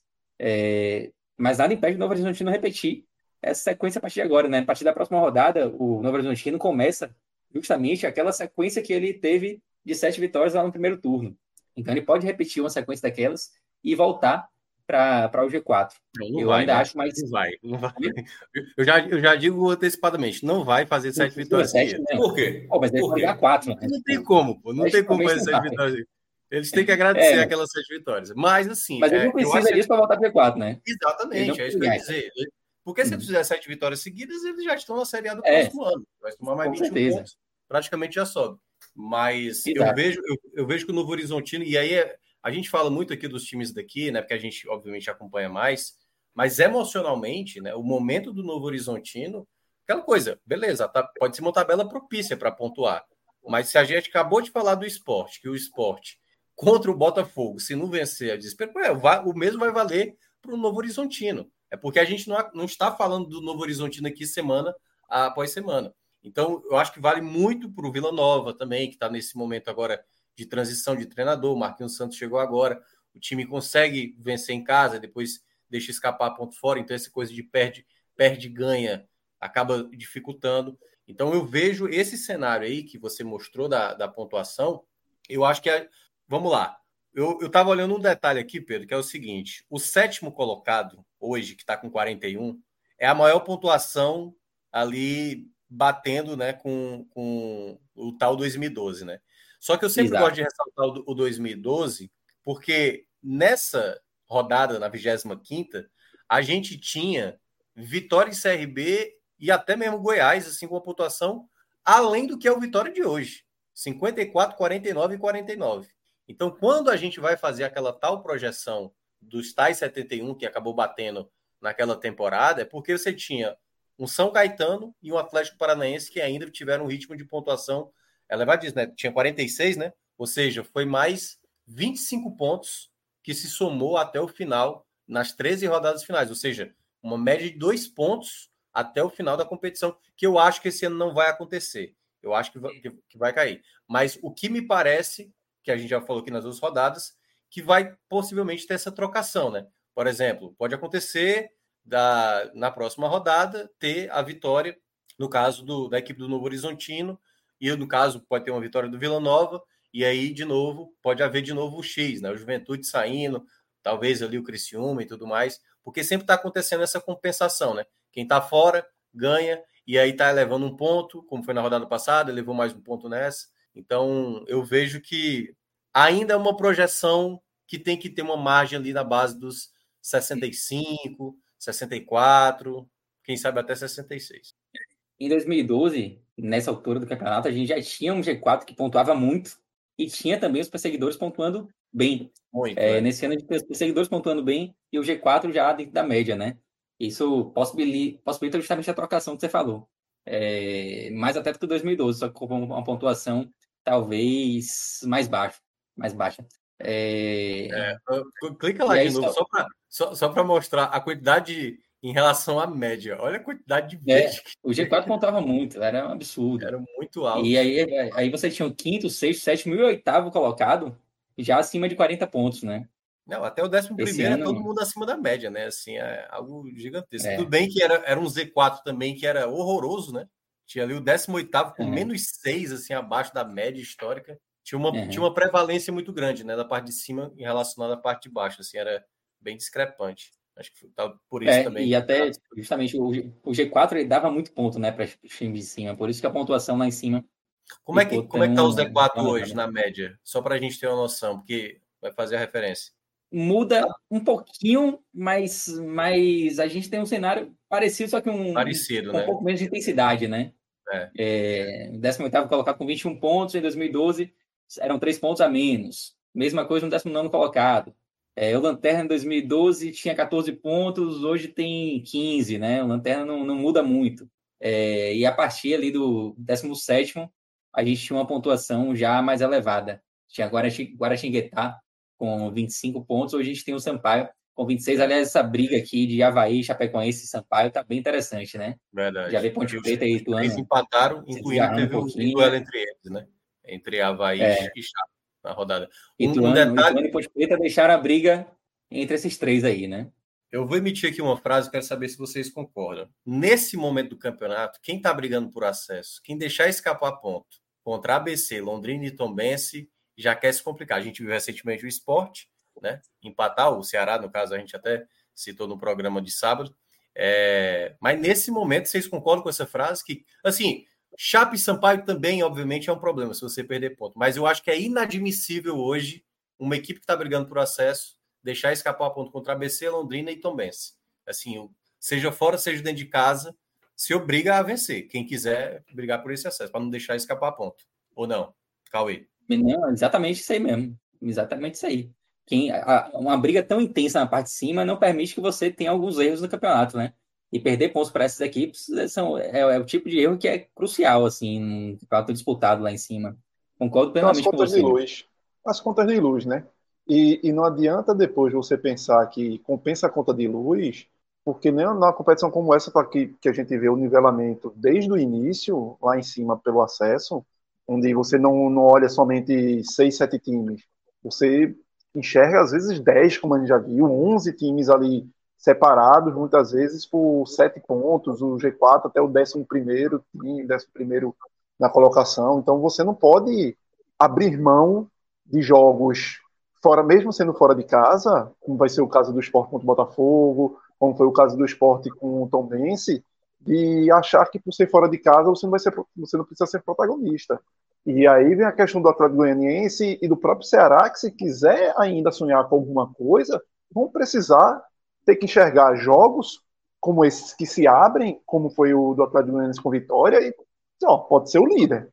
Mas um jogo que, a partir do momento, eu tenho um adversário com um a menos, desde o início do primeiro tempo, desde o início do, do primeiro tempo ali, de alguma forma, eu não posso pensar que é o líder.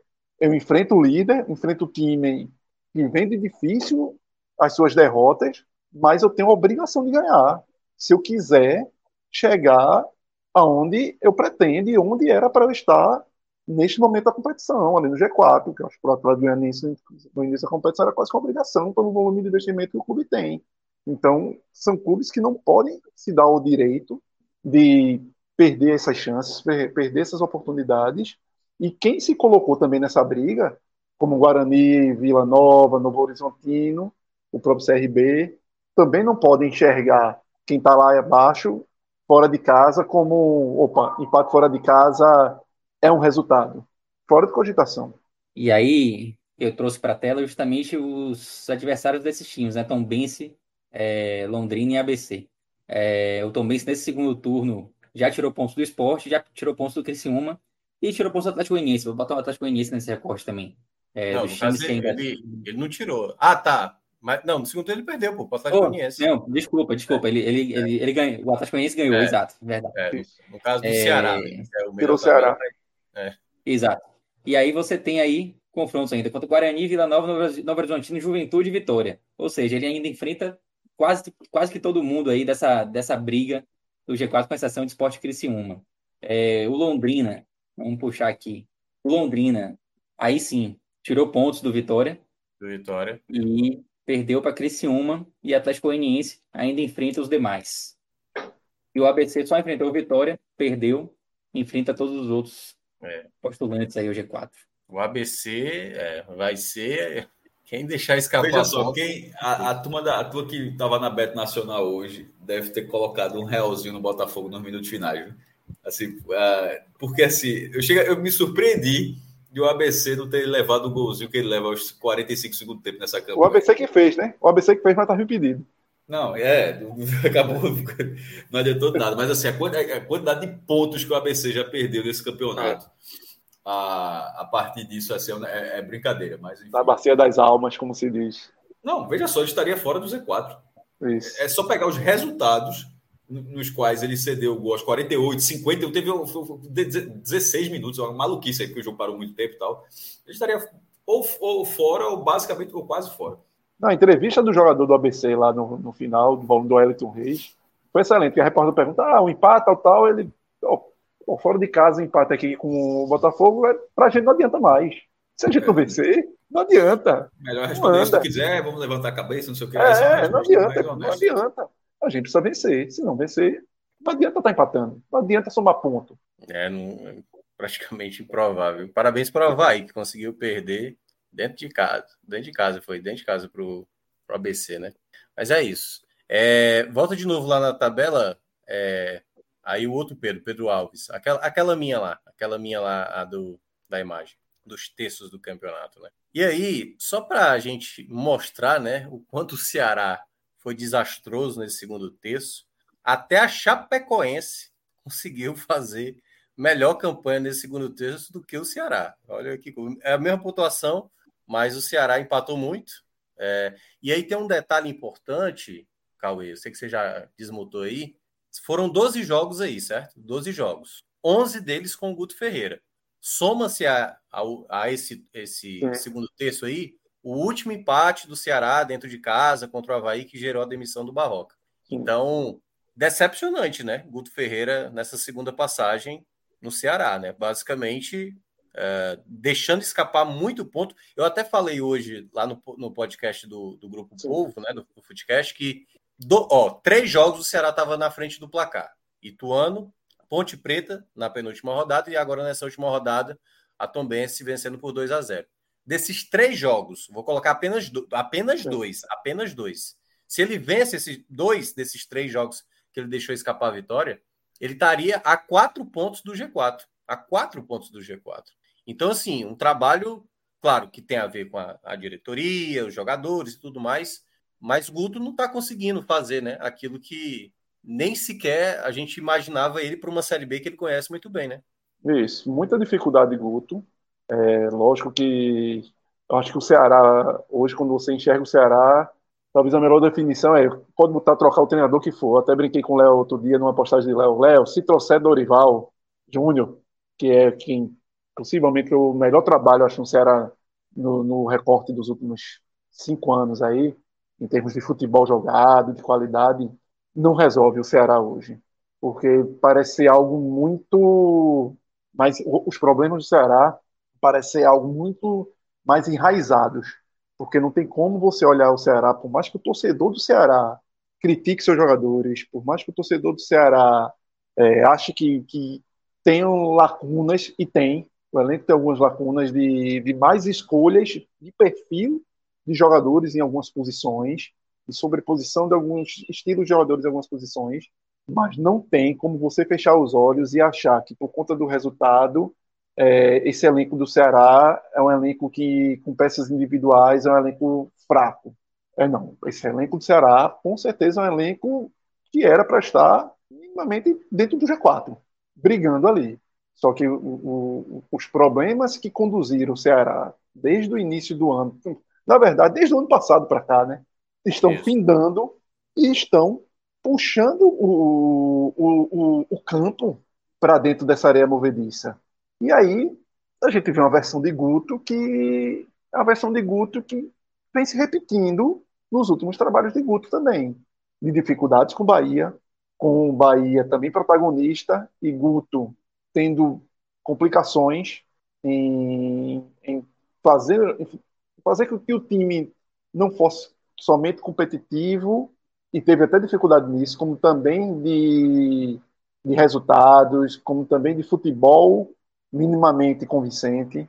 Foi um Guto que teve muita dificuldade no Goiás, e aí pega um recorte de campeonato goiano, onde precisa ser protagonista, e ele não consegue. E aí Guto volta talvez para um clube onde ele se sente em casa, mas num momento péssimo, talvez para voltar, e não consegue novamente achar respostas. Então é um Guto que também por mais que erre de um cenário muito calamitoso dentro do Ceará, mas é um Guto que também começa a você pôr essas interrogações. Por mais que seja um Guto especialista de Série B, mas é um Guto que parece que começa a ter dificuldades, que já tinha na Série A, mas é um Guto que parece ter dificuldades em lidar com momentos da Série B. E um Ceará entra nisso num momento de não conseguir dar respostas, de não conseguir extrair de jogadores com algum potencial, os melhores momentos desses jogadores, e você sempre parece, quando sai uma vitória do Ceará, você, ah, agora vai. E nunca tem aquela consolidação. E esse, esse último com o Tom Benz foi assim, é, é parece é que foi uma... O, a narrativa, o enredo, é. é, aquele enredo que é, é tampa de caixão. Não que esteja sepultando aqui o, o Ceará de vez, o Ceará tem de onde tirar, apesar de toda a dificuldade, por tudo que eu falei, de qualidade individual dos jogadores. Mas o enredo é, é muito de, de, fim de festa, é muito é. De, de difícil reação. Uhum. E isso é, não, e assim, muito...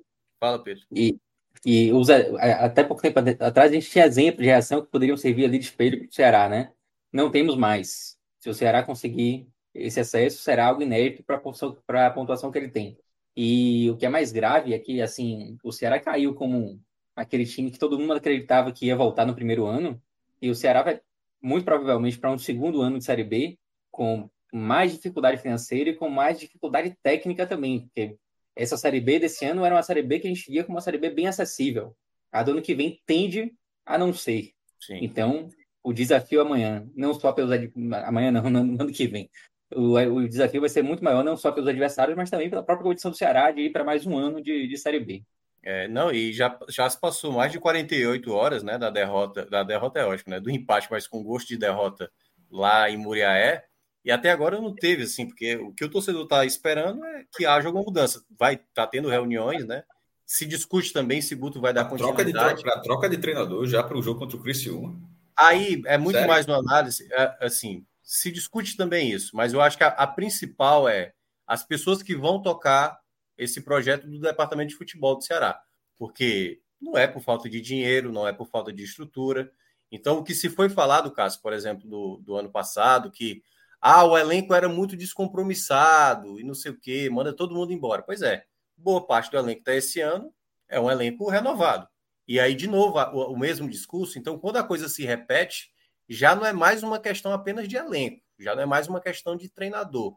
Já tem também uma, digamos, um ciclo vicioso interno do clube que faz com que a gente viu recentemente... Ô, Minhoca, desculpa interromper, mas essa meia-culpa internamente já é, já existe, porque uma coisa é esse olhar de fora, como você está dizendo, né? Só isso. que precisa que o é, clube enxergue isso, isso é, né? É, isso é uma análise que aconteceu após esse embate, de, quase que geral da imprensa que é, cearense falando sobre esse momento do Ceará.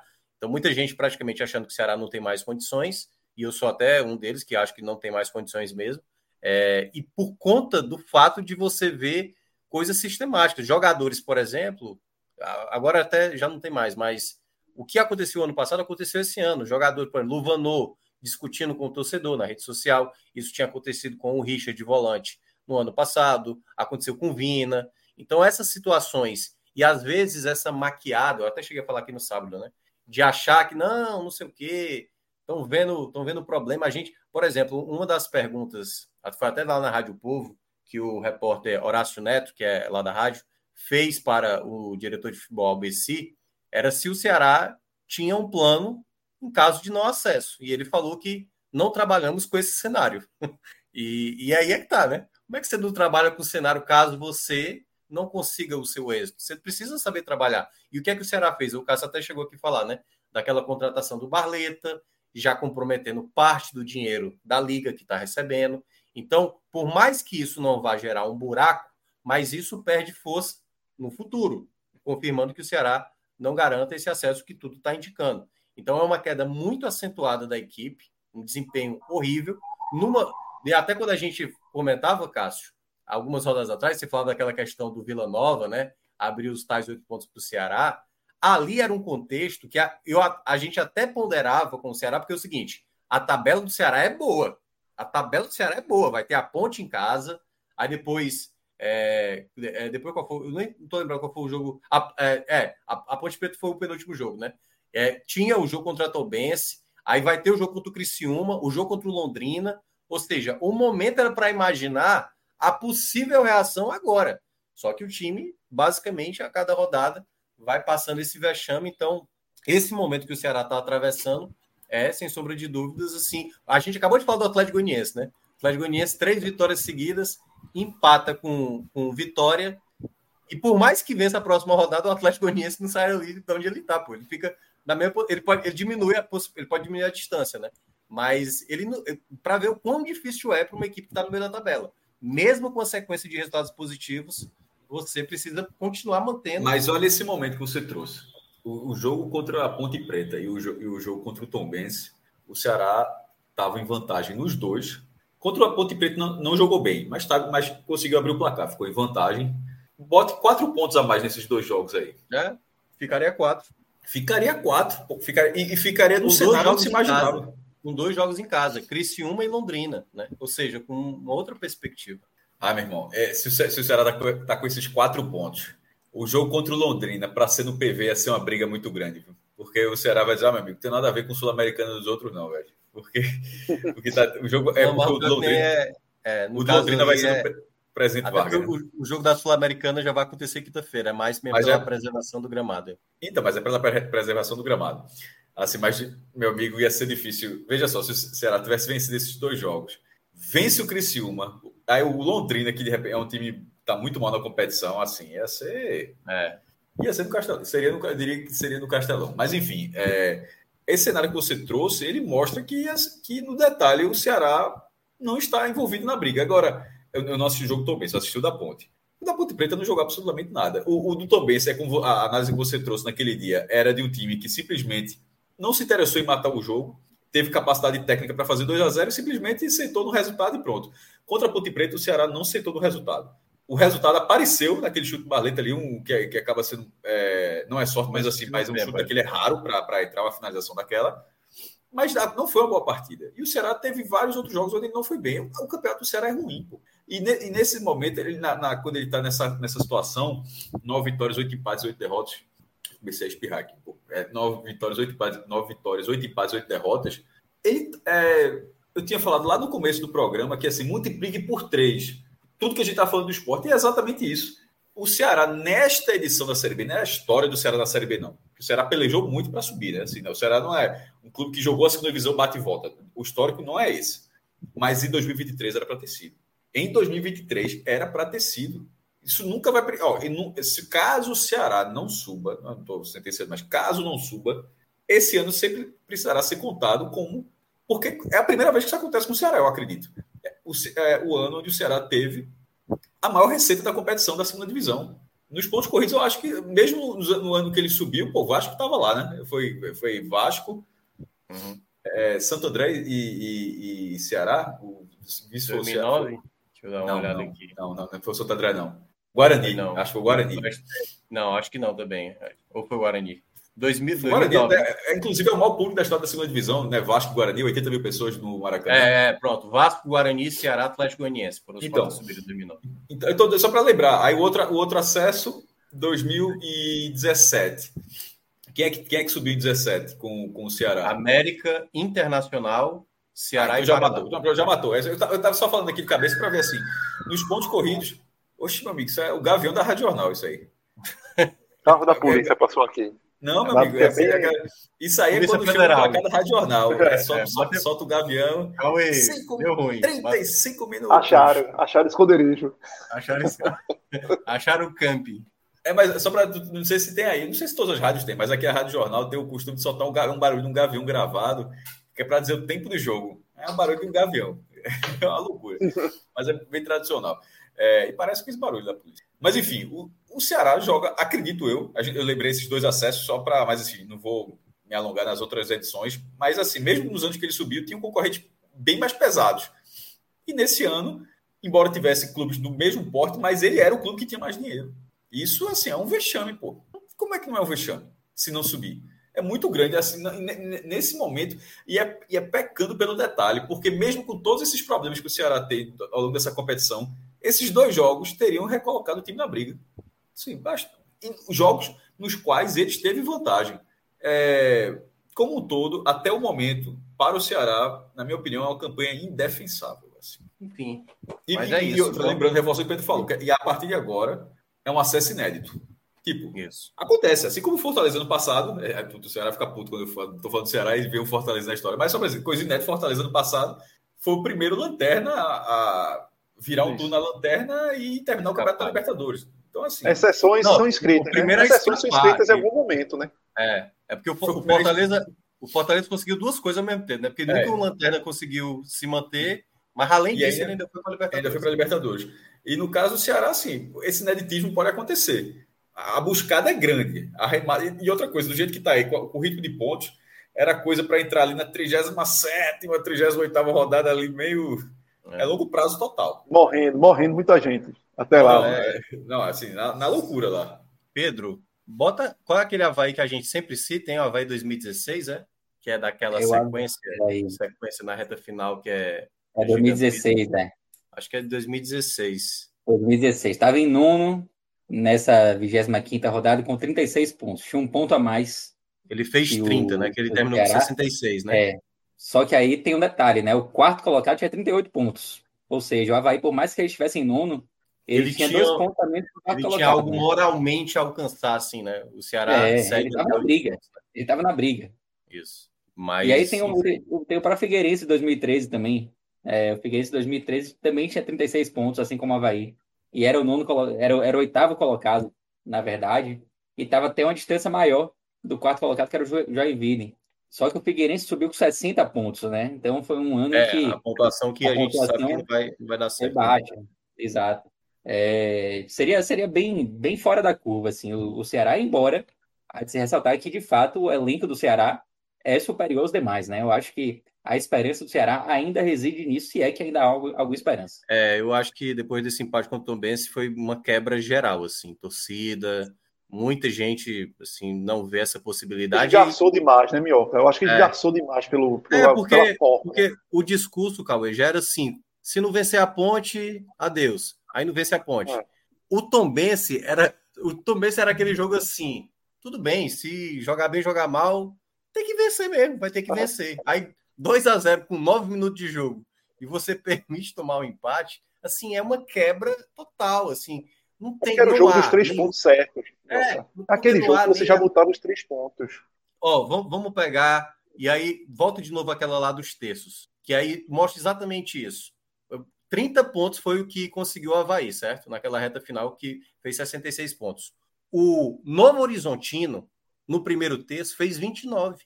Fez 29. E foi nessa época que ele estava lá metendo as, as, sete vitórias seguidas, entendeu? Então, assim, sendo realista com a situação do Ceará, o Ceará sim, vai, vai, como disse o Pedro, né? Vai fazer uma, vai fazer algo raro agora, algo que ninguém conseguiu fazer. Ninguém conseguiu tirar essa margem de pontos restando 13 rodadas. Então, não, não, não vai acontecer, na minha avaliação, até porque acho que muitas coisas ainda vão acontecer internamente no Ceará durante essa semana, até o jogo contra o Criciúma. E hoje, é, assim, a turma começa a abraçar o Ceará, né? Por exemplo, torcedores do esporte, do Vitória, vou tipo, vamos lá, Ceará, vamos lá, vamos, dá para confiar, dá para confiar é. que dá para subir, porque o pessoal não desliga vai... não, não desliga é, o motor não, é, vai tirar ponto é, muita gente. Jogo grande, jogo grande com o Criciúma, irmão, jogo grande. pois é, mas é isso. Então a situação do Ceará aí praticamente muito difícil que vai conseguir esse acesso e como disse o Cássio, eu concordo plenamente, já tinha falado aqui no sábado, um grande vexame realmente uh, de tudo que o Ceará tinha de possibilidade para essa Série B. Nem todo é... ano ficar na Série B é um vexame. Sim. Esse ano, para o Ceará é. Sim. Para o esporte, para, para, para o Ceará seria, se ficasse, para o esporte seria, se ficasse. Para o Vitória, seria só a partir de agora, pelo que ele fez. Isso. No começo da competição não seria. Mas a partir de agora, com a campanha que está com dois terços do campeonato sendo líder, se agora ele não sobe, seria. Mas lá no comecinho, não. É, Para o Atlético Goianiense, quase. É, é, um quase seria. Verdade. Cauê. Para mim, Atlético era tão favorito quanto o Ceará, assim, no início. Então, é, quase, é quase seria. É, é, é, mais pelo histórico, é, mais pelo histórico. Mas ok, mas pode ser um seria, até porque ele é um clube que vive muito na primeira divisão e tal. Tá chato demais essa não subida do Atlético Goianiense para ele. E o Ceará vindo uma sequência assim, é, como é que é? Como é que é? Eu acho chato demais para o Atlético Goianiense não subir.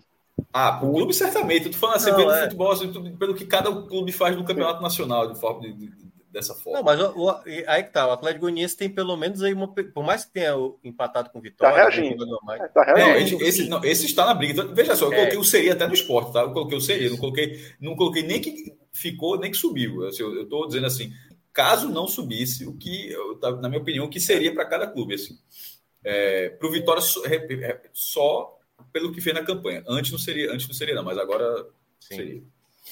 E aí, Cauê, agora vamos falar um pouquinho aí do, do que é que tem no mercado aí da Série C, dos times que não passaram para os quadrangulares. O que é que. Cássio até falou da questão aí do, de Renan. Tem goleiro na Série C que dá para trazer ou não? Rapaz... Vou, vou, começar com goleiro. Vou começar com goleiro. Veja, o grande problema é que se você for peneirar a turma que ficou do, do nono em diante, primeiro que é difícil você garimpar jogadores que você diga, pô, esse cara vai resolver minha vida.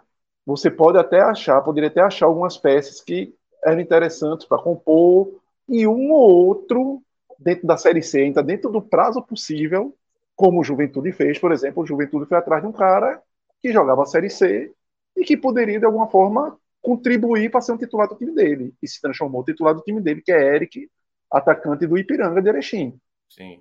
Só que pegou o cara dentro lá da, da janela e o, hoje, Eric, é, três jogos consecutivos como titular, e era um cara que na temporada tinha feito, até anotei aqui a quantidade de gols de Eric, tinha feito acho 14 gols em 25 jogos. Estava no Vasco no ano passado, tudo. Então é um cara que vinha fazendo uma boa temporada e o Juventude se antecipou e pegou esse cara. Até porque o Ipiranga está praticamente fora, na, naquela reta final já estava já dava indicativo, né, que que dificilmente passaria. Mas pronto, goleiro. Aí você vai à questão. O esporte já tem goleiros que ele não confia. Dá para trazer um goleiro da Série C que você crave e esse cara vem para ser titular? Não tem.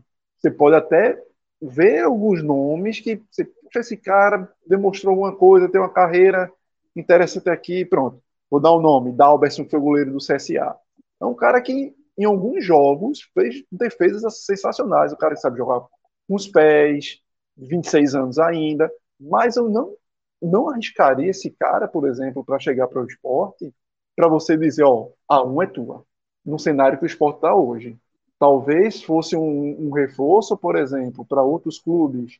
Vamos lá, o Sampaio Correia, se tivesse perdido o Luiz Daniel no gol, que é um goleiro seguro lá para o Sampaio Correia, seria um bom nome para o Sampaio Correia pegar para ser seu titular e, e, e ser uma peça importante para escapar do rebaixamento. Mas eu acho que para esse goleiro, Dalbers, que eu, dos, dos que eu lembrei aqui, é o único goleiro assim que eu pensaria. É, eu acho que não tem como você trazer para um esporte, trazer para. Se o Vitória precisasse, o Vitória, o, o Ceará, se precisasse de um goleiro de maior confiança no momento, eu, eu não. Não é que fosse. Não é que ele não pudesse chegar e se tornar o titular, até poderia. Mas esses clubes estão numa situação que eles precisam de alguém que, que venha como garantia. E esse nome não, acho que hoje não traria esse peso de ser garantia, de ser o número um, de dar uma confiança logo ao torcedor. Lucas Arcanjo, ano passado, se fosse essa mesma situação, vitória lá na Série C. Pegaria não, não pegaria, pegaria. não. Tudo bem que o pegaria. Vitória teria passado, o Vitória tanto é que passou, é, né? Foi é. quadrangular. Porque o Lucas Arcanjo desse ano é um goleiro muito mais confiante. Tanto que não era, acho que o Lucas Arcanjo, o pessoal até no chat aí pode corrigir. Não era titular absoluto nem no início da temporada. Ele foi, tanto que o Vitória contrata Thiago Rodrigues, né? Isso. Ser um goleiro isso. mais experiente, é, que estava no Vasco ano passado, muito mais lobby do que, que ser bom goleiro. É, é, bem seguro também, goleiro bem é, seguro. Mas é, o Lucas Arcanjo meio que se mostrou, mostrou para que vinha, né? Aquele goleiro que, que realmente é, ganhou a posição e a confiança do torcedor do Vitória durante essa Série B. E as necessidades hoje do esporte que você. A gente até conversou aqui já umas duas lives atrás de raio-x da Série B. Agora, abriu-se uma possibilidade de algum, algum atleta ser aproveitado? Ou, ou realmente é muito difícil imaginar um jogador. Até dava, Minhoca. Eu acho que até dava, por exemplo. É, o esporte se antecipou e pegou o lateral do Pouso Alegre, que é pertence ao Fortaleza, inclusive. Eu vi muito pouco dele. Muito pouco mesmo. Então, Natan. Até porque eu acho que ele não jogou, pelo que eu vi, nem jogou no. Jogou nos aspirantes do Fortaleza, mas não chegou a jogar na não. equipe principal do Fortaleza. Não, não, é. O que para mim já é interrogação, porque o Fortaleza, de alguma forma, nos últimos anos, também teve dificuldade na posição de ter nomes que fossem aqueles nomes incontestáveis, né? Aqueles nomes que, que o torcedor, o próprio torcedor confiasse e, e, até o Fortaleza com o treinador que tem, que o Voivoda que é um treinador que roda muito, então o primeiro ponto que eu, que eu questiono é se Natan é aquele jogador que realmente tem uma grande qualidade, porque não só o potencial enxergado pelo Fortaleza para de alguma forma adquiri-lo lá atrás ao Atlético Atletique de Minas Gerais, porque não foi um jogador de alguma maneira aproveitado na equipe profissional, de ter alguma minutagem. Então já uma já uma ponderação que eu, que eu faço. Outra para o esporte no atual momento e aí vai muito do que eu falei para a posição de Renan. Hoje o esporte não tem lateral esquerdo. Hoje o esporte perdeu Cariús, provavelmente definitivo, até o final do ano. E Filipinho volta de lesão, não se sabe ainda quando, mas não volta agora. Então hoje o esporte não tem um lateral esquerdo. E Rosales, que poderia quebrar um galho. Foi convocado e é lateral direito. E o esporte. E na última partida que foi jogo foi Juba, tá? Só pra galera. E a última Isso. partida foi Juba. Foi Juba. Foi Juba. E se for botar que alguns torcedores, ah, mas bota Chico. Meu amigo, imagina que Chico vai fazer a ponta esquerda. Porque o lateral esquerdo do esporte mas aí, veja só, veja só. Ele tem que mudar a Seria nem Chico, seria Alisson Cassiano, né? Assim, eu não descarto isso não, velho. Não, mas não é Alisson Cassiano, não. Tá? Porque para entrar na esquerda não seria Alisson Cassiano, seria Chico. Não, não, é porque com, com, com, com três zagueiros, é... se bem que seria na esquerda, mas seria com o Chico. Né? É, Pode ser ter é três, três, enfim, três zagueiros com Chico, tudo bem. É, eu não, eu não descarto o... isso, sabe por quê? Porque o esporte simplesmente não entra, ele está tá sendo atropelado no início dos jogos. E talvez nesse momento seja mais fácil arrumar alguém para fazer a ponta esquerda do que alguém para fazer a lateral esquerda. Então, nesse caso, eu, eu não acho um absurdo se não tiver nenhum lateral esquerdo de ofício lá no jogo do Botafogo para tentar conter. Pode ser o primeiro conter Dante, está sendo atropelado, pô. 10 minutos, 2x0 no Guarani, 5 minutos, 2x0 para o Ituano. Assim, então, assim, pelo menos segura um, um pouquinho, já que não tem lateral esquerdo e a galera está usando. E, e outra, Estão usando as laterais, tá? Usaram contra o Guarani, uhum. ou seja, e as jogadas não estão sendo por dentro, não. O esporte está sendo atropelado com jogadas usando as laterais, usando os corredores. Até para reforçar esse ponto. Então, já que isso está acontecendo, tenta conter e tenta, assim, porque tem outras peças, pode ser pega na ponta esquerda, você pode, um, um ponto esquerdo você pode tentar inventar. Agora, o lateral esquerdo não está conseguindo e está sendo atropelado por isso. Então, eu não descarto um cenário com três zagueiros, mesmo diante do Botafogo, aí de repente, que, que, que, basicamente não faz gol na competição. E durante o jogo, você pode sentindo o jogo, acalmando, passando aqueles minutos, passando aquele tempo de, de desastre que vem sendo o início do jogo do esporte, é você pode tentar o jogo. Agora, e mais uma vez para entrar pelo terceiro jogo seguido, como vencer desse jeito, não sei. Mas aí a questão é, é que Henderson vai ter que mudar o sistema de jogo dele, mudar o. Ele precisa fazer alguma coisa. Veja só, se, se ele ficar refém porque ele não vai mudar, o não mudar já acontece, é, acontece aconteceu sexta-feira, pô. Veja só, se, se, ele não não pode mudar o refém, tem que ser quadrado, quadrado, bola, bola, triângulo, triângulo. Então não é assim, então vai ser lateral esquerdo. Porque não tem. Se ele não pode mudar o esquema, não veja, vai, vai ser lateral esquerdo tem, não tem. Ou então vai Vitor Gabriel de novo. Isso. Eu não sei. Não vai, aí não vai, né? E não vai. É, isso Veja, não deveria ir, na verdade. Não deveria ir. Veja, se está contratando, vamos lá. A minha, minha linha de não, Mas até é... domingo, até domingo. Até domingo, deveria, mas até domingo. O jogo, é domingo. domingo. o jogo é domingo, certo? O jogo é domingo. Se o lateral tá chegando e o lateral estava atuando regularmente no Pouso Alegre, meu amigo, se tu contratou é para jogar. Para mim é isso. Sobretudo porque não tem. Veja, a gente está falando de botar Chico, porque não tem. Ou seja, se você está contratando um cara para lateral esquerda, ou você confia ou não confia. Ou era melhor é. não ter contratado. É. Então o cara tem que jogar. Para mim não tem, não tem conversa. Para mim não tem conversa. O lateral que tem que entrar domingo é o cara. Agora, se é errar na contratação não, problema de quem contratou.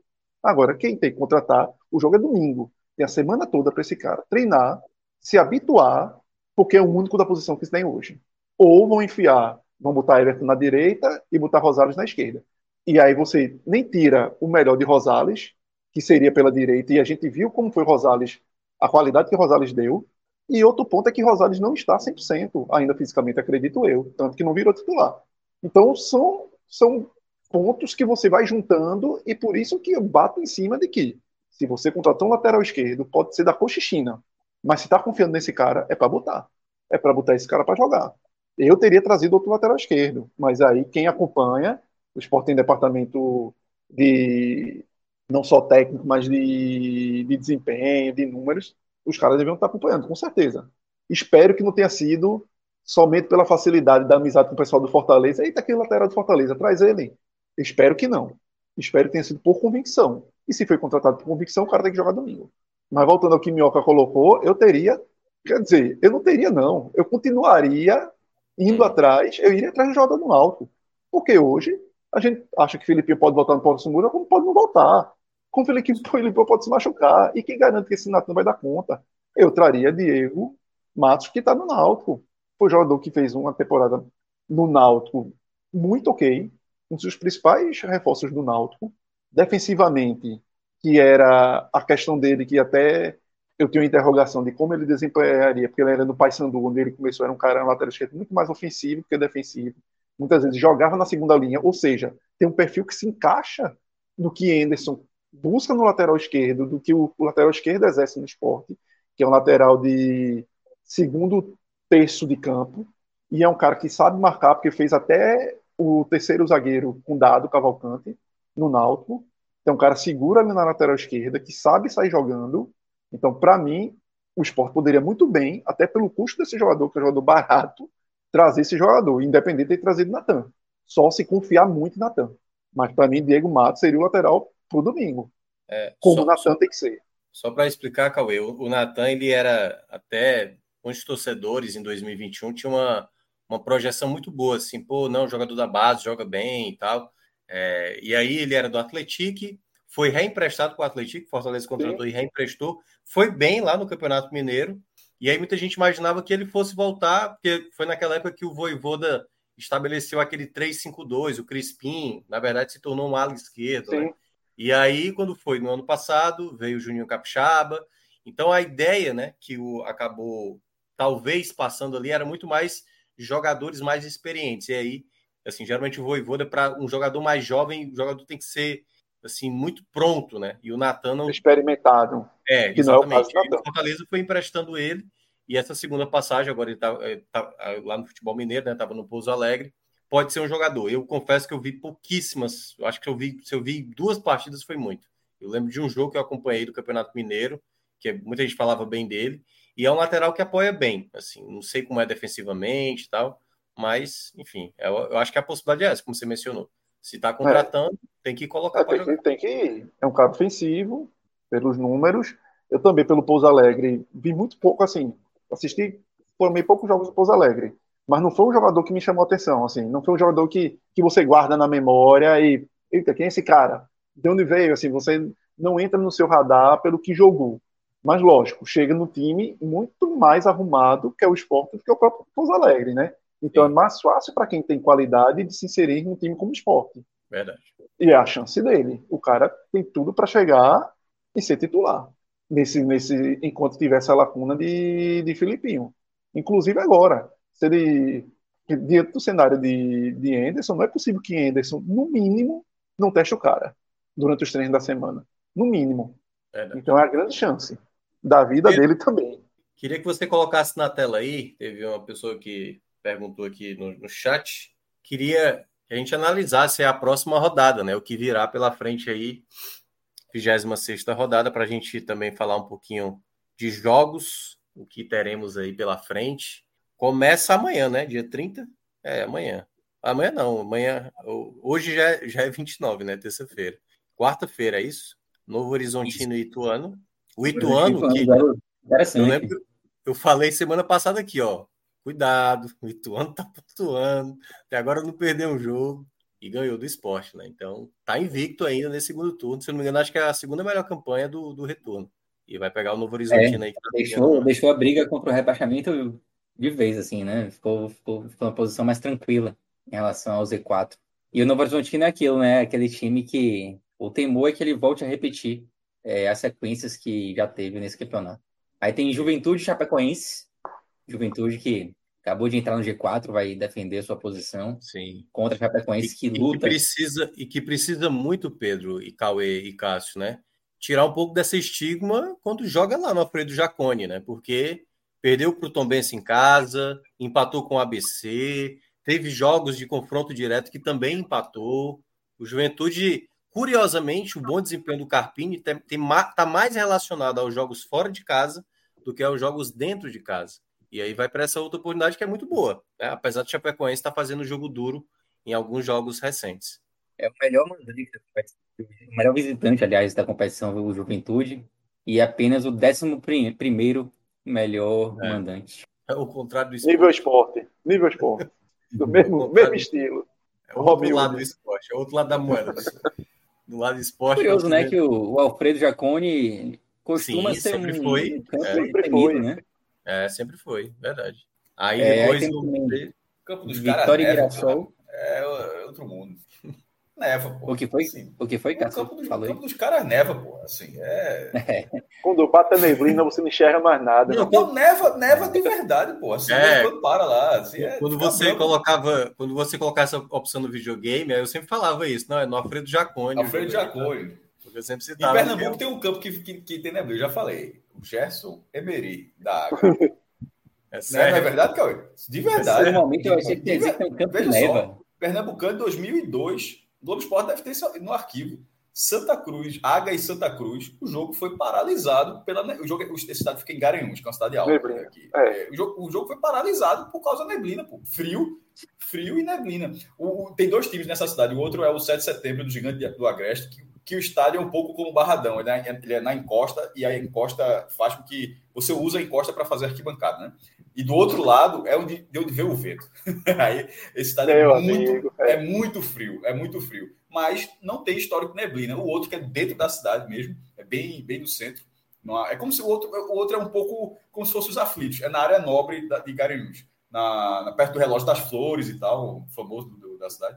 E o outro já foi, paralisado. É o, é o Caxias do Sul, de, de, de, de o, Bahia, o Bahia, inclusive, inaugurou o Gigante do Agreste. É... Foi o, ba... o jogo do Bahia, não sabe disso não. Foi, foi o Bahia que. Contra... Setembro, seis gols da, da Maravilha. É... foi quanto esse jogo aí? Peraí. Que foi 6, não sei se foi 6x0, 6x1. Assim. Pô, o ser gol do homem. É. Seis gols. O Estado certo, se eu não me engano, no oficial, acho que é Marco Maciel. Posso estar, posso estar enganado. O Gigante tem um jogo histórico, é um jogo do esporte com Palmeiras, né? Do acesso ao Palmeiras e. Isso. E Palmeiras e Botafogo subiram e o esporte ficou. Um jogo do esporte estava com. Não, esse jogo aí do, é um histórico. possivelmente o recorde, porque é, além das arquibancadas que eu falei, né, que, que faz tipo barradão, e eu disse tem outro lado, No outro lado, colocaram arquibancadas tipo circuito do Banco Brasil de vôlei de praia, tá ligado? Aquelas arquibancadas tubulares. Para esse jogo, esgotou tudo. Sabe quem fez gol naquele jogo? 2003, Wagner Love. Wagner Love. É sério, Wagner Love. Sério, sério mesmo. Eu lembro, eu lembro da placar, a placar que destacava a Série B com Palmeiras e Botafogo. E era o Love destaque do Palmeiras. Menina, ele foi artilheiro daquele campeonato. Foi, foi, Ó, estou abrindo aqui. É... Era Wagner Love e Anselmo, eu acho que é dupla de ataque do Palmeiras. É, já não lembro. Sim, tu tens a data aí, nossas... não, só, agora fiquei curioso, só para falar dessa resenha, rapidamente, você não ah, vou saber tá. cidade, não. Tu tens a data? Hum, eu posso buscar aqui. Inclusive, é, só, só existem dois jogadores do Bahia que marcaram seis gols em uma mesma partida, e uma dessas duas partidas foi justamente essa de Dadá contra o 7 de setembro, por isso que eu sei. Rapaz, assim, Dadá tem muito recorde. Na... 80, Dadá tem muito recorde por cada clube, viu? É, um monstro. Não achei aqui não, mas deve estar aí.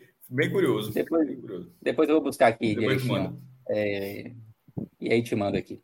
É, seguindo aqui com os jogos da rodada, tem Londrina e Tombense abrindo a Série C 2024. Você pulou ali Vitória e Mirassol, mas ah, sim, é, eu, eu te falar, mas depois a gente acabou. Não é na maldade, não, né? Foi só desleio. É, não foi não. Eu falei, pô. Inclusive eu falei. Se voltar aí, eu falei. Vitória e Mirassol. Tem um negócio que foi foda. Só, o cara, porra, de neblina para leve, de neblina para neve tá longe. Porra, claro que tá longe, porra. Rua Caxias do Sul é Garanhuns, porra. Tá longe pra caralho, na verdade, assim. Só, só, só, dizer, só quer dizer o máximo que acontece aqui, que tá longe, tá longe. Mas se você quiser dizer pro seu filho, porra, onde é que você alcança a nuvem? Alfredo Diacone. É, é, é, ela é. Ó, e aproveitando que já falei negócio do Superchat, perguntaram aqui. Vamos ler o Superchat hoje, não? Vamos, daqui a pouco vamos, tá devendo. Mas, daqui, daqui a já, pouco. Já, mas já tá separado, eu já, já separei aqui. Vai lá, Pedro. O jogo foi 6 a 2 para o Bahia, Cássio, em Qual 1981. Diz a data aí. É, 7 de setembro de 81. Olha aí. Claro, Inclusive, o Bahia ganhou do time na data em que o time. No, nome, na data do nome do time, né? Coisa rara. Programado, programado. Deve ter sido programado, com certeza. É, depois eu vou buscar se, se é inédito. Vai lá, Pedro. Da, da sequência aos jogos aí da 26 Vamos lá. Havaí, Atlético Goianiense. É, o Havaí tentando se distanciar do Z4, o Atlético Goianiense tentando é, voltar a essa sequência de vitórias, né? ABC, quase morto, contra o Sampaio Corrêa. Oportunidade de ouro aí para o Sampaio Corrêa, vencer o jogo fora de casa. Ceará e Criciúma, é, jogo duríssimo para o Ceará, e o Criciúma tentando se manter no G4. Guarani e Ponte Preta, clássico derby campineiro aí. É, as equipes em partes distintas, distintas da tabela. E o Guarani tentando se aproximar do G4. Ponte, Vila Nova. A ponte, melhorou um pouquinho, viu? A Ponte tem, tem dado mais melhorou, trabalho. Mas, não, tá mas não, não, não, dá, não, é. não, não tá na briga lá de cima, né? A Ponte é, ainda está tentando é. afastar do Z4, né? É, mas é um clássico aí que a Ponte vai tentar estragar os planos do Guarani, que joga muito bem lá no, no Brinco de Ouro. Depois Vila Nova e CRB. E fechando aí com Botafogo de Ribeirão e Esporte. É, o Esporte que... Lembrando que teremos transmissão da Dali, né, Cássio? Ah, no domingo, nesse horário aí. Né? Tava, tava fazendo tempo que não, que não tinha. Porque, a galera assim, já estava é... irritada com os jogos da sexta, né? Sexta-feira. Porque... Mas é por causa de escolha, tem um negócio. Eu não sei sim, sim, sim. Não. É porque Band e Sport TV escolhem os, os seus jogos, né? É. E aí ah, tem os jogos de interesse e tal. E quando o Sport TV pega o esporte, aí a Band pega o Vitória, ou o Ceará. Mas e quando Aí fala, se fosse assim, eu escolheria sempre, mas é cada rodada, um escolhe um. Aí tem mais ou menos assim. E tava nessa que, aí na, na escolha, tipo draft de futebol americano. Aí tava indo pro Sport TV, só Sport TV, Sport TV. Aí agora é a chamada da Band. Aí a Band puxou esse jogo. Aí, por exemplo, no Sport TV, o jogo que puxou é bom, é bom também. Vai pegar, se não me engano, o Derby de Campinas, Guarani e Ponte Preta. É, é, deve ser o, o, o jogo do, do Sport TV. Mas enfim, é, é basicamente por isso. Da Dali, domingo. Fecha a rodada, né? O jogo que fecha a 26 rodada. E Celso narrando. Eles narram gol aí, faz tempo que não, até só 0x0. Né? e a gente deve chegar lá também. Beleza. Então pronto. Então tá aí a próxima rodada, 26 rodada, que começa na quarta-feira, com esse duelo entre Novo Horizontino e Ituano. E claro, tem muita gente interessada com esse jogo. É... Agora vamos ver o superchat, né? Tem quatro superchats aí. Queria que Pedro colocasse na tela. Esporte, meu amor, uma sequência agora de três superchats. Se não fizer igual 2006, 2011, 2013, o esporte não sobe, Cássio. É, teve um. Acho que o básico é muito comum, na verdade, em acesso, mas é, eu não me recordo exatamente dos três anos da forma como ele está dizendo. Mas teve uma arrancada final nessa, na, na, nas últimas. 2006, por, por, exemplo, troca de treinador. Era Dorival Júnior, treinador do esporte, e vira Givanildo Oliveira.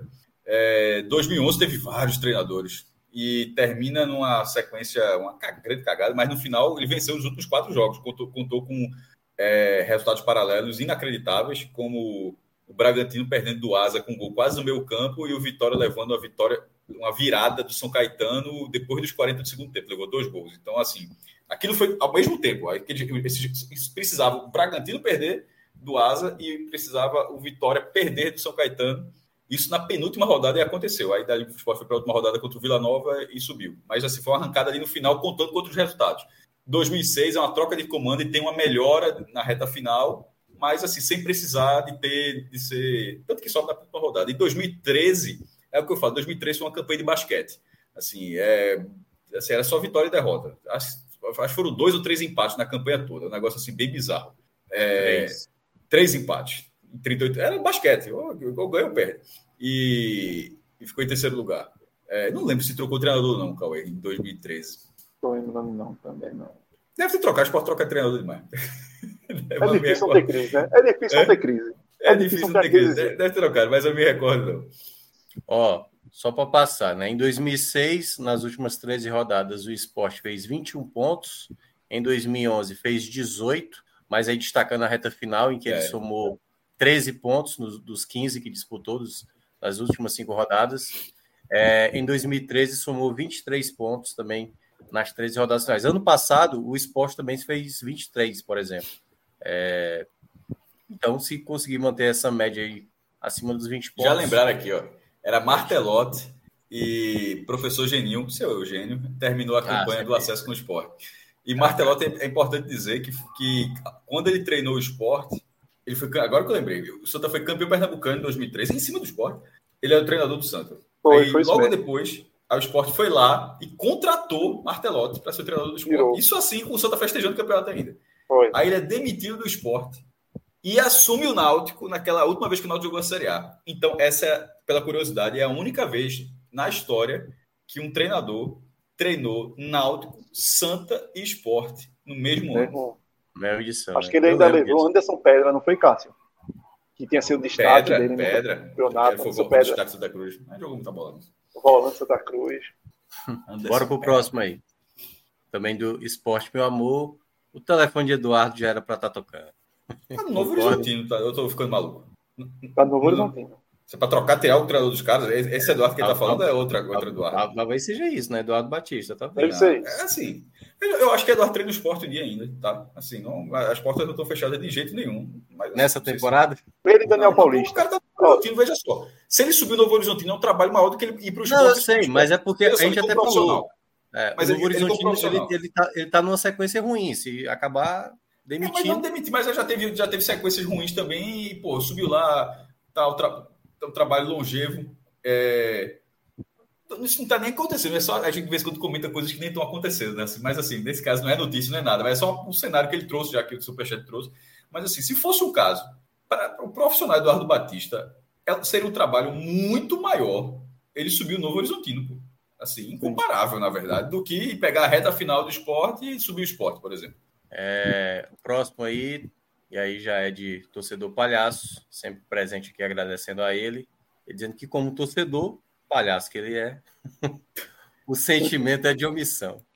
O sentimento é de omissão. Você acha que. É, é, é o Cauê falou em relação às posições. Assim. É, e, fala, e falamos bem, bem antecipadamente, né? Antes daquela janela fechar, a gente falou para ter cuidado, essa questão aí do, do, do, do Cariús e tal. E não deu outra, né? Não deu outra. É, vamos lá para a última aí, do Cauã Renault, que sempre participa também. Ele está falando, se considerarmos o Ceará ainda por ser o Ceará, se pegarmos os dados do Dash, Dashboard no caso, vemos que nenhum time na 11 posição nesta rodada subiu, na verdade, um caiu. É, ele está falando mais da posição, né? O Pedro até citou aí mais a pontuação, por exemplo, que era o caso que a gente pegou o caso do Havaí, O Havaí até estava numa posição ruim, mas estava com uma diferença bem pequena, né? Às vezes não é bem a colocação, é a pontuação, a distância que você está. E esse Pedro, Havaí, ele tinha. Ah, tu tá todo. É, não está no enquadramento. esse, esse Havaí, ele tinha não só a menor pontuação ao lado do Figueirense, de 2007, como Isso. também a pior posição. Ele era o nono, nono colocado e a gente não teve ninguém abaixo do nono colocado subindo de fato. Então, de é. fato, não existe um exemplo assim que o, que o Ceará possa se espelhar. Vai ser inédito tanto em termos de pontuação quanto em termos de posição. Isso, exatamente. Tem que escrever história. Você vai ter que escrever história. Tem o que fazer. Acho que a história já está sendo escrita, só que de outra maneira. Só que de outra maneira. O DN, as legendas talvez já estejam. É, exatamente. É. Acho que essa temporada 2023 vai ficar marcada. É muito difícil, é muito difícil.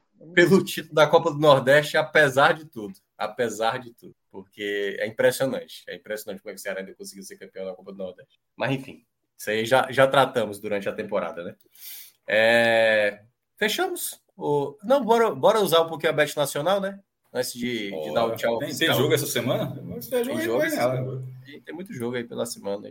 E aí pedir para Pedro, o outro Pedro, para colocar na tela aí a Bet Nacional.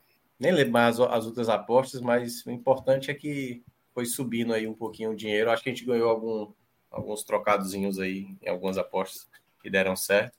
E aí vamos ter essa semana, né? A Sul-Americana e a Libertadores. Amanhã já tem a decisão para o Internacional, que venceu o Bolívar lá em La Paz, e o Corinthians, que vai enfrentar o Estudiantes lá na Argentina e a gente desdenhando do Inter semana passada. Eu só lembrei disso. É, mas, mas aconteceu o Inter... que a gente falou, tá? Assim, assim foi até melhor. Veja só, ele, ele continua sem vencer no brasileiro. Quanto, quanto mais longe ele for na Libertadores, vai achar que a hora que quiser volta pro brasileiro. Próximo jogo do Inter é no, pelo brasileiro contra o Goiás em Goiânia. O Goiás, é, a gente até falou ontem, né? Confronto direto, assim, para ter o alívio. E aí? Vale tem Fares Lopes. Será que tem Fares Lopes? Não sei não, se tem não. Tem não. Tem não. Eu, eu, Mas... É porque tá pagando muito pouco esse Inter, né? Tá pagando pouco. É, porque o, o Bolívar o ele tem uma tá pagando bem. forte. O Bolívar tem uma campanha forte em casa, mas fora de casa é, é uma temporada é bem ruim. Assim, é. Agora, o Estudiante de La Plata tá pagando direitinho. 1.9. Eu respeito demais Corinthians. Não devia, não. Eu respeito, mas é por veja só, eu respeito, mas é, na Argentina eu. eu... Foi vamos nela, que, que tá uma odds boa mesmo, tá uma odds muito boa. Ela, é, o, é o leão, é o leão, mas vai ser a onça. Solta essa onça para os estudiantes. Bota 49,99, que a gente não está mais trabalhando com número fechado. 40, não, 49 e 39. 40, não, não, e 39 para Ah, tá, para pegar os centavos ali, né? Beleza. Pode 49 ir. 49 e 39. Ah, Porra, esse Inter tá tão garantido que a gente pode botar ele com alguma outra coisa? Amanhã, amanhã tem alguns jogos de Champions League, mas aí eu não, não vi nada nos jogos de ida, não sei o quanto. Não, só para jogar, bota, bota o Panathinaikos junto com o Inter. Essa é a ideia, pode, pode ser, é um pouquinho acima uma da, dupla, da, uma, da É uma dupla Panathinaikos, isso. E o Panathinaikos dupla... é com Braga, viu? É com Braga. É o Sim, Braguinha. Não, é só, não, calma, calma. Não, é dupla, dupla com o Inter. Só dá para valorizar esse Inter aí. O outro lado tem time, tem o Braguinha aí. O Braga é. 20, 20, 20 é só pra gente olhar e, e checar. Pode 20, isso aí dá humildade. o Braga é chato, mas. É chato. Acho que é mais fácil de cima. Se o Galatasaray pegando mas o a, da Mas a Grécia, a Grécia já fez uma, uma ferida grande em Portugal no futebol. Aquela Euro de 2004 eu não esqueço, não, meu irmão. É verdade. E era com um joguinho bem assim, bola não, parada. demais Portugal. Veja só, ainda bem que Portugal ganhou a Eurocopa de 2016, que aí os caras diminuíram, porque aquilo ali era o maracanaço dos caras, meu irmão. Perder, até pior, na verdade. Perder. Aliás, eles perderam duas vezes, que eles perderam na estreia para a Grécia. Foi o jogo que abriu. Aí depois Caris, Caristeias, acho que era o nome do é, jogador. É, Caristeias, da, que era o camisa 9. Caristeias.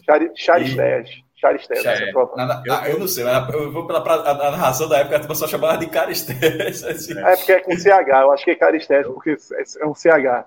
É, não, então, era tipo Mikael Schumacher. O Galvão chamou assim, é. pra mim virou Mikael Schumacher. Vez quando eu Michael. Schumacher, eu disse, quem é? É Mikael Schumacher. Eu, eu acabei gostando é. dessa Grécia, mas não foi nem por conta do futebol da Grécia, porque eu jogava muito com Panathinaikos no videogame, né? No, no, Na época Isso, do Ineleve. Tiraram a França, tiraram é. a França, para Portugal. E o Gekas, o Gekas lá que jogava no Panathinaikos. E outro cara, cara, Caras, Caristeias e Caragones, tinha Caragones. Caragones, era, chamado, é. era chamado de Caragonis na transmissão da época. Caragonis, era. Eu tô é. lembrando como é. se falava na época da narração. Aliás, o Curitiba contratou, né? O Samaris, né? O Curitiba tá no modo aleatório, né? Assim, de contratação. Trouxe um argelino, agora um grego. É, tá de tipo, SAF, né? SAF é, SAF é. Tá, aquele negócio, tá livre no mercado, vem conhecer. É, série, série B próximo ano vai estar tá recheada de, de estrangeiros. Mas é isso, né? Tem mais alguma aposta, não, né? Se for só, amanhã... se vocês, só se vocês tiverem algum jogo em mente. É, eu, não, eu não tenho outra, outra não, dica, não. não então, por enquanto, foi isso mesmo. Então, quem quiser apostar, entra lá no site Bet Nacional, chega lá com o código podcast45. Mas falou na maldade aqui, viu? Marcos Aurélio. A Grécia foi campeã igual o Ceará, eu, eu, acho que é Fortaleza, igual a Copa do Nordeste esse ano.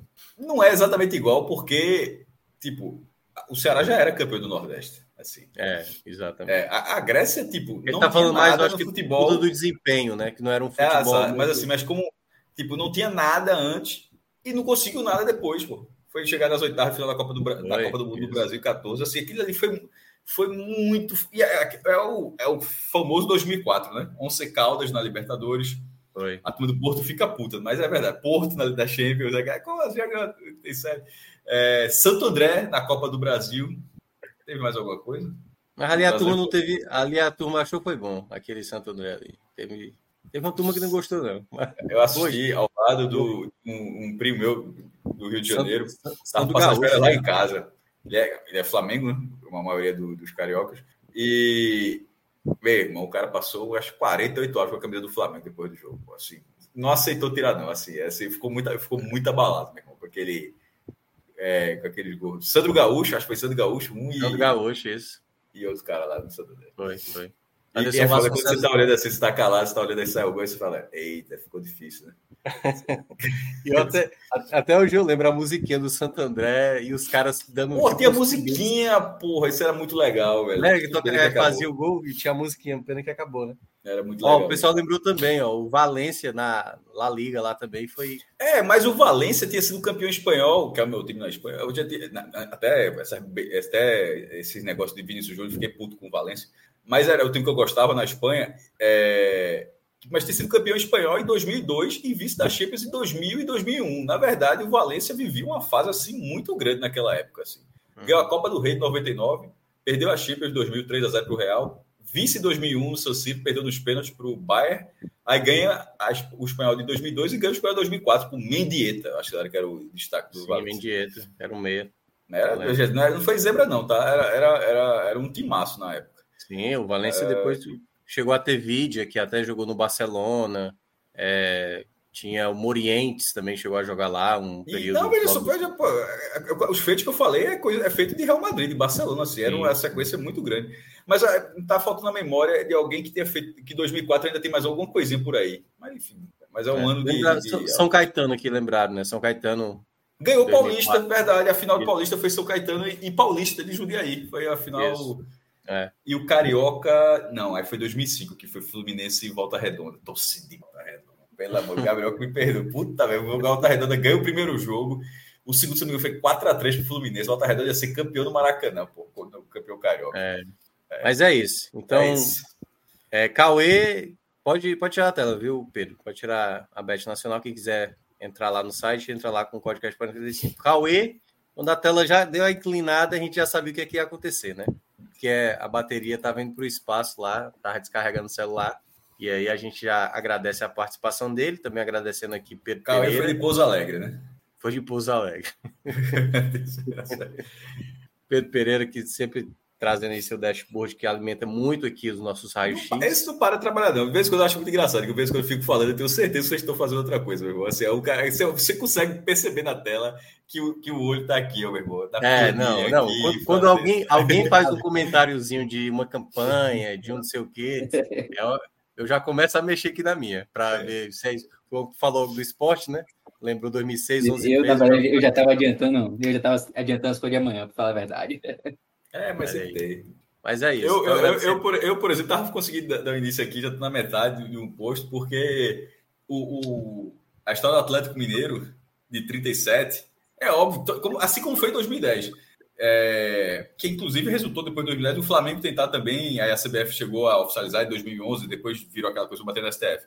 Mas essa história do Atlético Mineiro de, 2000, de 1937, Central e 13 já vão pedir de novo o reconhecimento da Série B de 86. Inclusive, acho que deveriam mesmo. Protocolando e tudo, só, meu irmão. É daquela que liberou, tá, tá, valendo, vai chegar o ofíciozinho aí, para ver se reconhece. E, e, como tem que ser. Não é cada um achando que é campeão, não. É, são quatro campeões. Os, os, os, os, quatro acham que são cada um dividindo o título com o outro. Né? Eu sou campeão, né? Ele não e tal. E eu acho que tem que ser assim mesmo. Não vejo problema, não. Com, é tipo, veja só, com, com os critérios que a CBF reconheceu no Atlético Mineiro. É. é, como é o do Cearense, mas o Cearense é foda porque o Cearense é um campeonato para quatro times. O, é. o Torre Paralelo, realmente, cada um venceu o seu grupo, eles só querem que tenha o mesmo peso. Ele não, não, não teve a fase final, semifinal e final, né? É, com os critérios, respeito os critérios que a CBF colocou para o Atlético Mineiro, mas a partir daqueles critérios descritos pela CBF, eu acho que o, o, o, da Série B de 86, eu acho que são muito plausíveis para ser observado da mesma forma de ter o peso, inclusive até porque os clubes foram até inteligentes no ponto, Central e 13. Eles falaram a mesma coisa que o ofício diz: ó, oh, ninguém quer ponto no ranking. Não vai mudar o ranking, que, é, que só conta os últimos cinco anos. Ninguém vai ganhar vaga em canto nenhum. Assim, para o Atlético Mineiro, para a sociedade, veja, o Atlético Mineiro foi reconhecido como campeão brasileiro. Tirando a possibilidade de botar uma estrela mais no escudo, mudou alguma coisa. Tipo, o Atlético Mineiro ganhou um real assim, de forma, é uma premiação pelo título, ganhou uma vaga retroativa. Não, não, estou falando de forma direta. É. Indireta pode ganhar, mas uma vaga retroativa pela Libertadores pelo título, ou um prêmio de 30 milhões pelo título que vale quando você é campeão brasileiro, não tem. Então, assim, e não, não, não vai subir no ranking por causa disso, vai subir no ranking de titular da taça, mas não o ranking da CBF. E isso está escrito, inclusive, o próprio texto da CBF fala no final que não tem, que não faz qualquer mudança para outros clubes nesse, nesse cenário. Essa da Série B seria a mesma coisa, pô. Ou alguém ia dizer, não, não, não. É, o América Mineiro, não, não quero que o Central do Caruaru seja campeão da Série B. Por quê? assim, assim, mudaria nesse caso da, da, pô, da Série A, você pode até pensar, porra, muda o ranking de campeões e tal. Pô, mas da Série B, enfim. é isso, gente. Então, agradecendo mais uma vez a todo mundo, lembrando que terça-feira e quarta-feira estaremos de folga retornaremos aqui na quinta-feira para falar da Sul-Americana, né, Fortaleza, e enfrentando a equipe do América Mineiro. Estarei lá no estádio. E aí depois a gente vê o horário ali, talvez vai começar um pouquinho mais tarde, até eu conseguir chegar em casa. Mas em todo caso, agradeço a todo mundo. Tenham todos aí uma boa semana. Opa! É, não, é só falar a nossa agenda. Eu não sei se falar assim. Ah, pronto. É. Eu, eu só sei até quinta. O sexta para frente eu não sei. Que, veja só, até quinta, vulgo nada. Assim, é, não, tem quinta vai ter. Só, não, só, só, não, você sabe. É, até quinta não, você sabe a de quinta. Isso. Pronto. Terça-feira. Terça-feira não deverá ter. Veja só, não acho que não, pela, do jeito que está. Acho que não deve ter o H menor amanhã. Provavelmente não, provavelmente não terá. Se tiver, seria amanhã.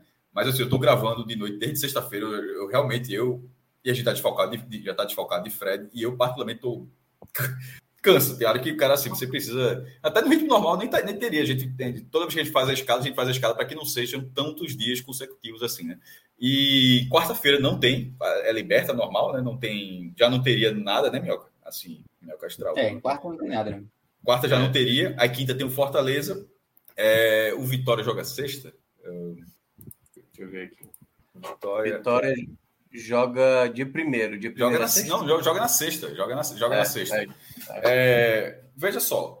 É uma possibilidade, né? não está não tá nesse momento é. na, na, nossa agenda, não, mas é uma possibilidade. Certeza é um, um programa bem trabalhado na quinta-feira do Fortaleza.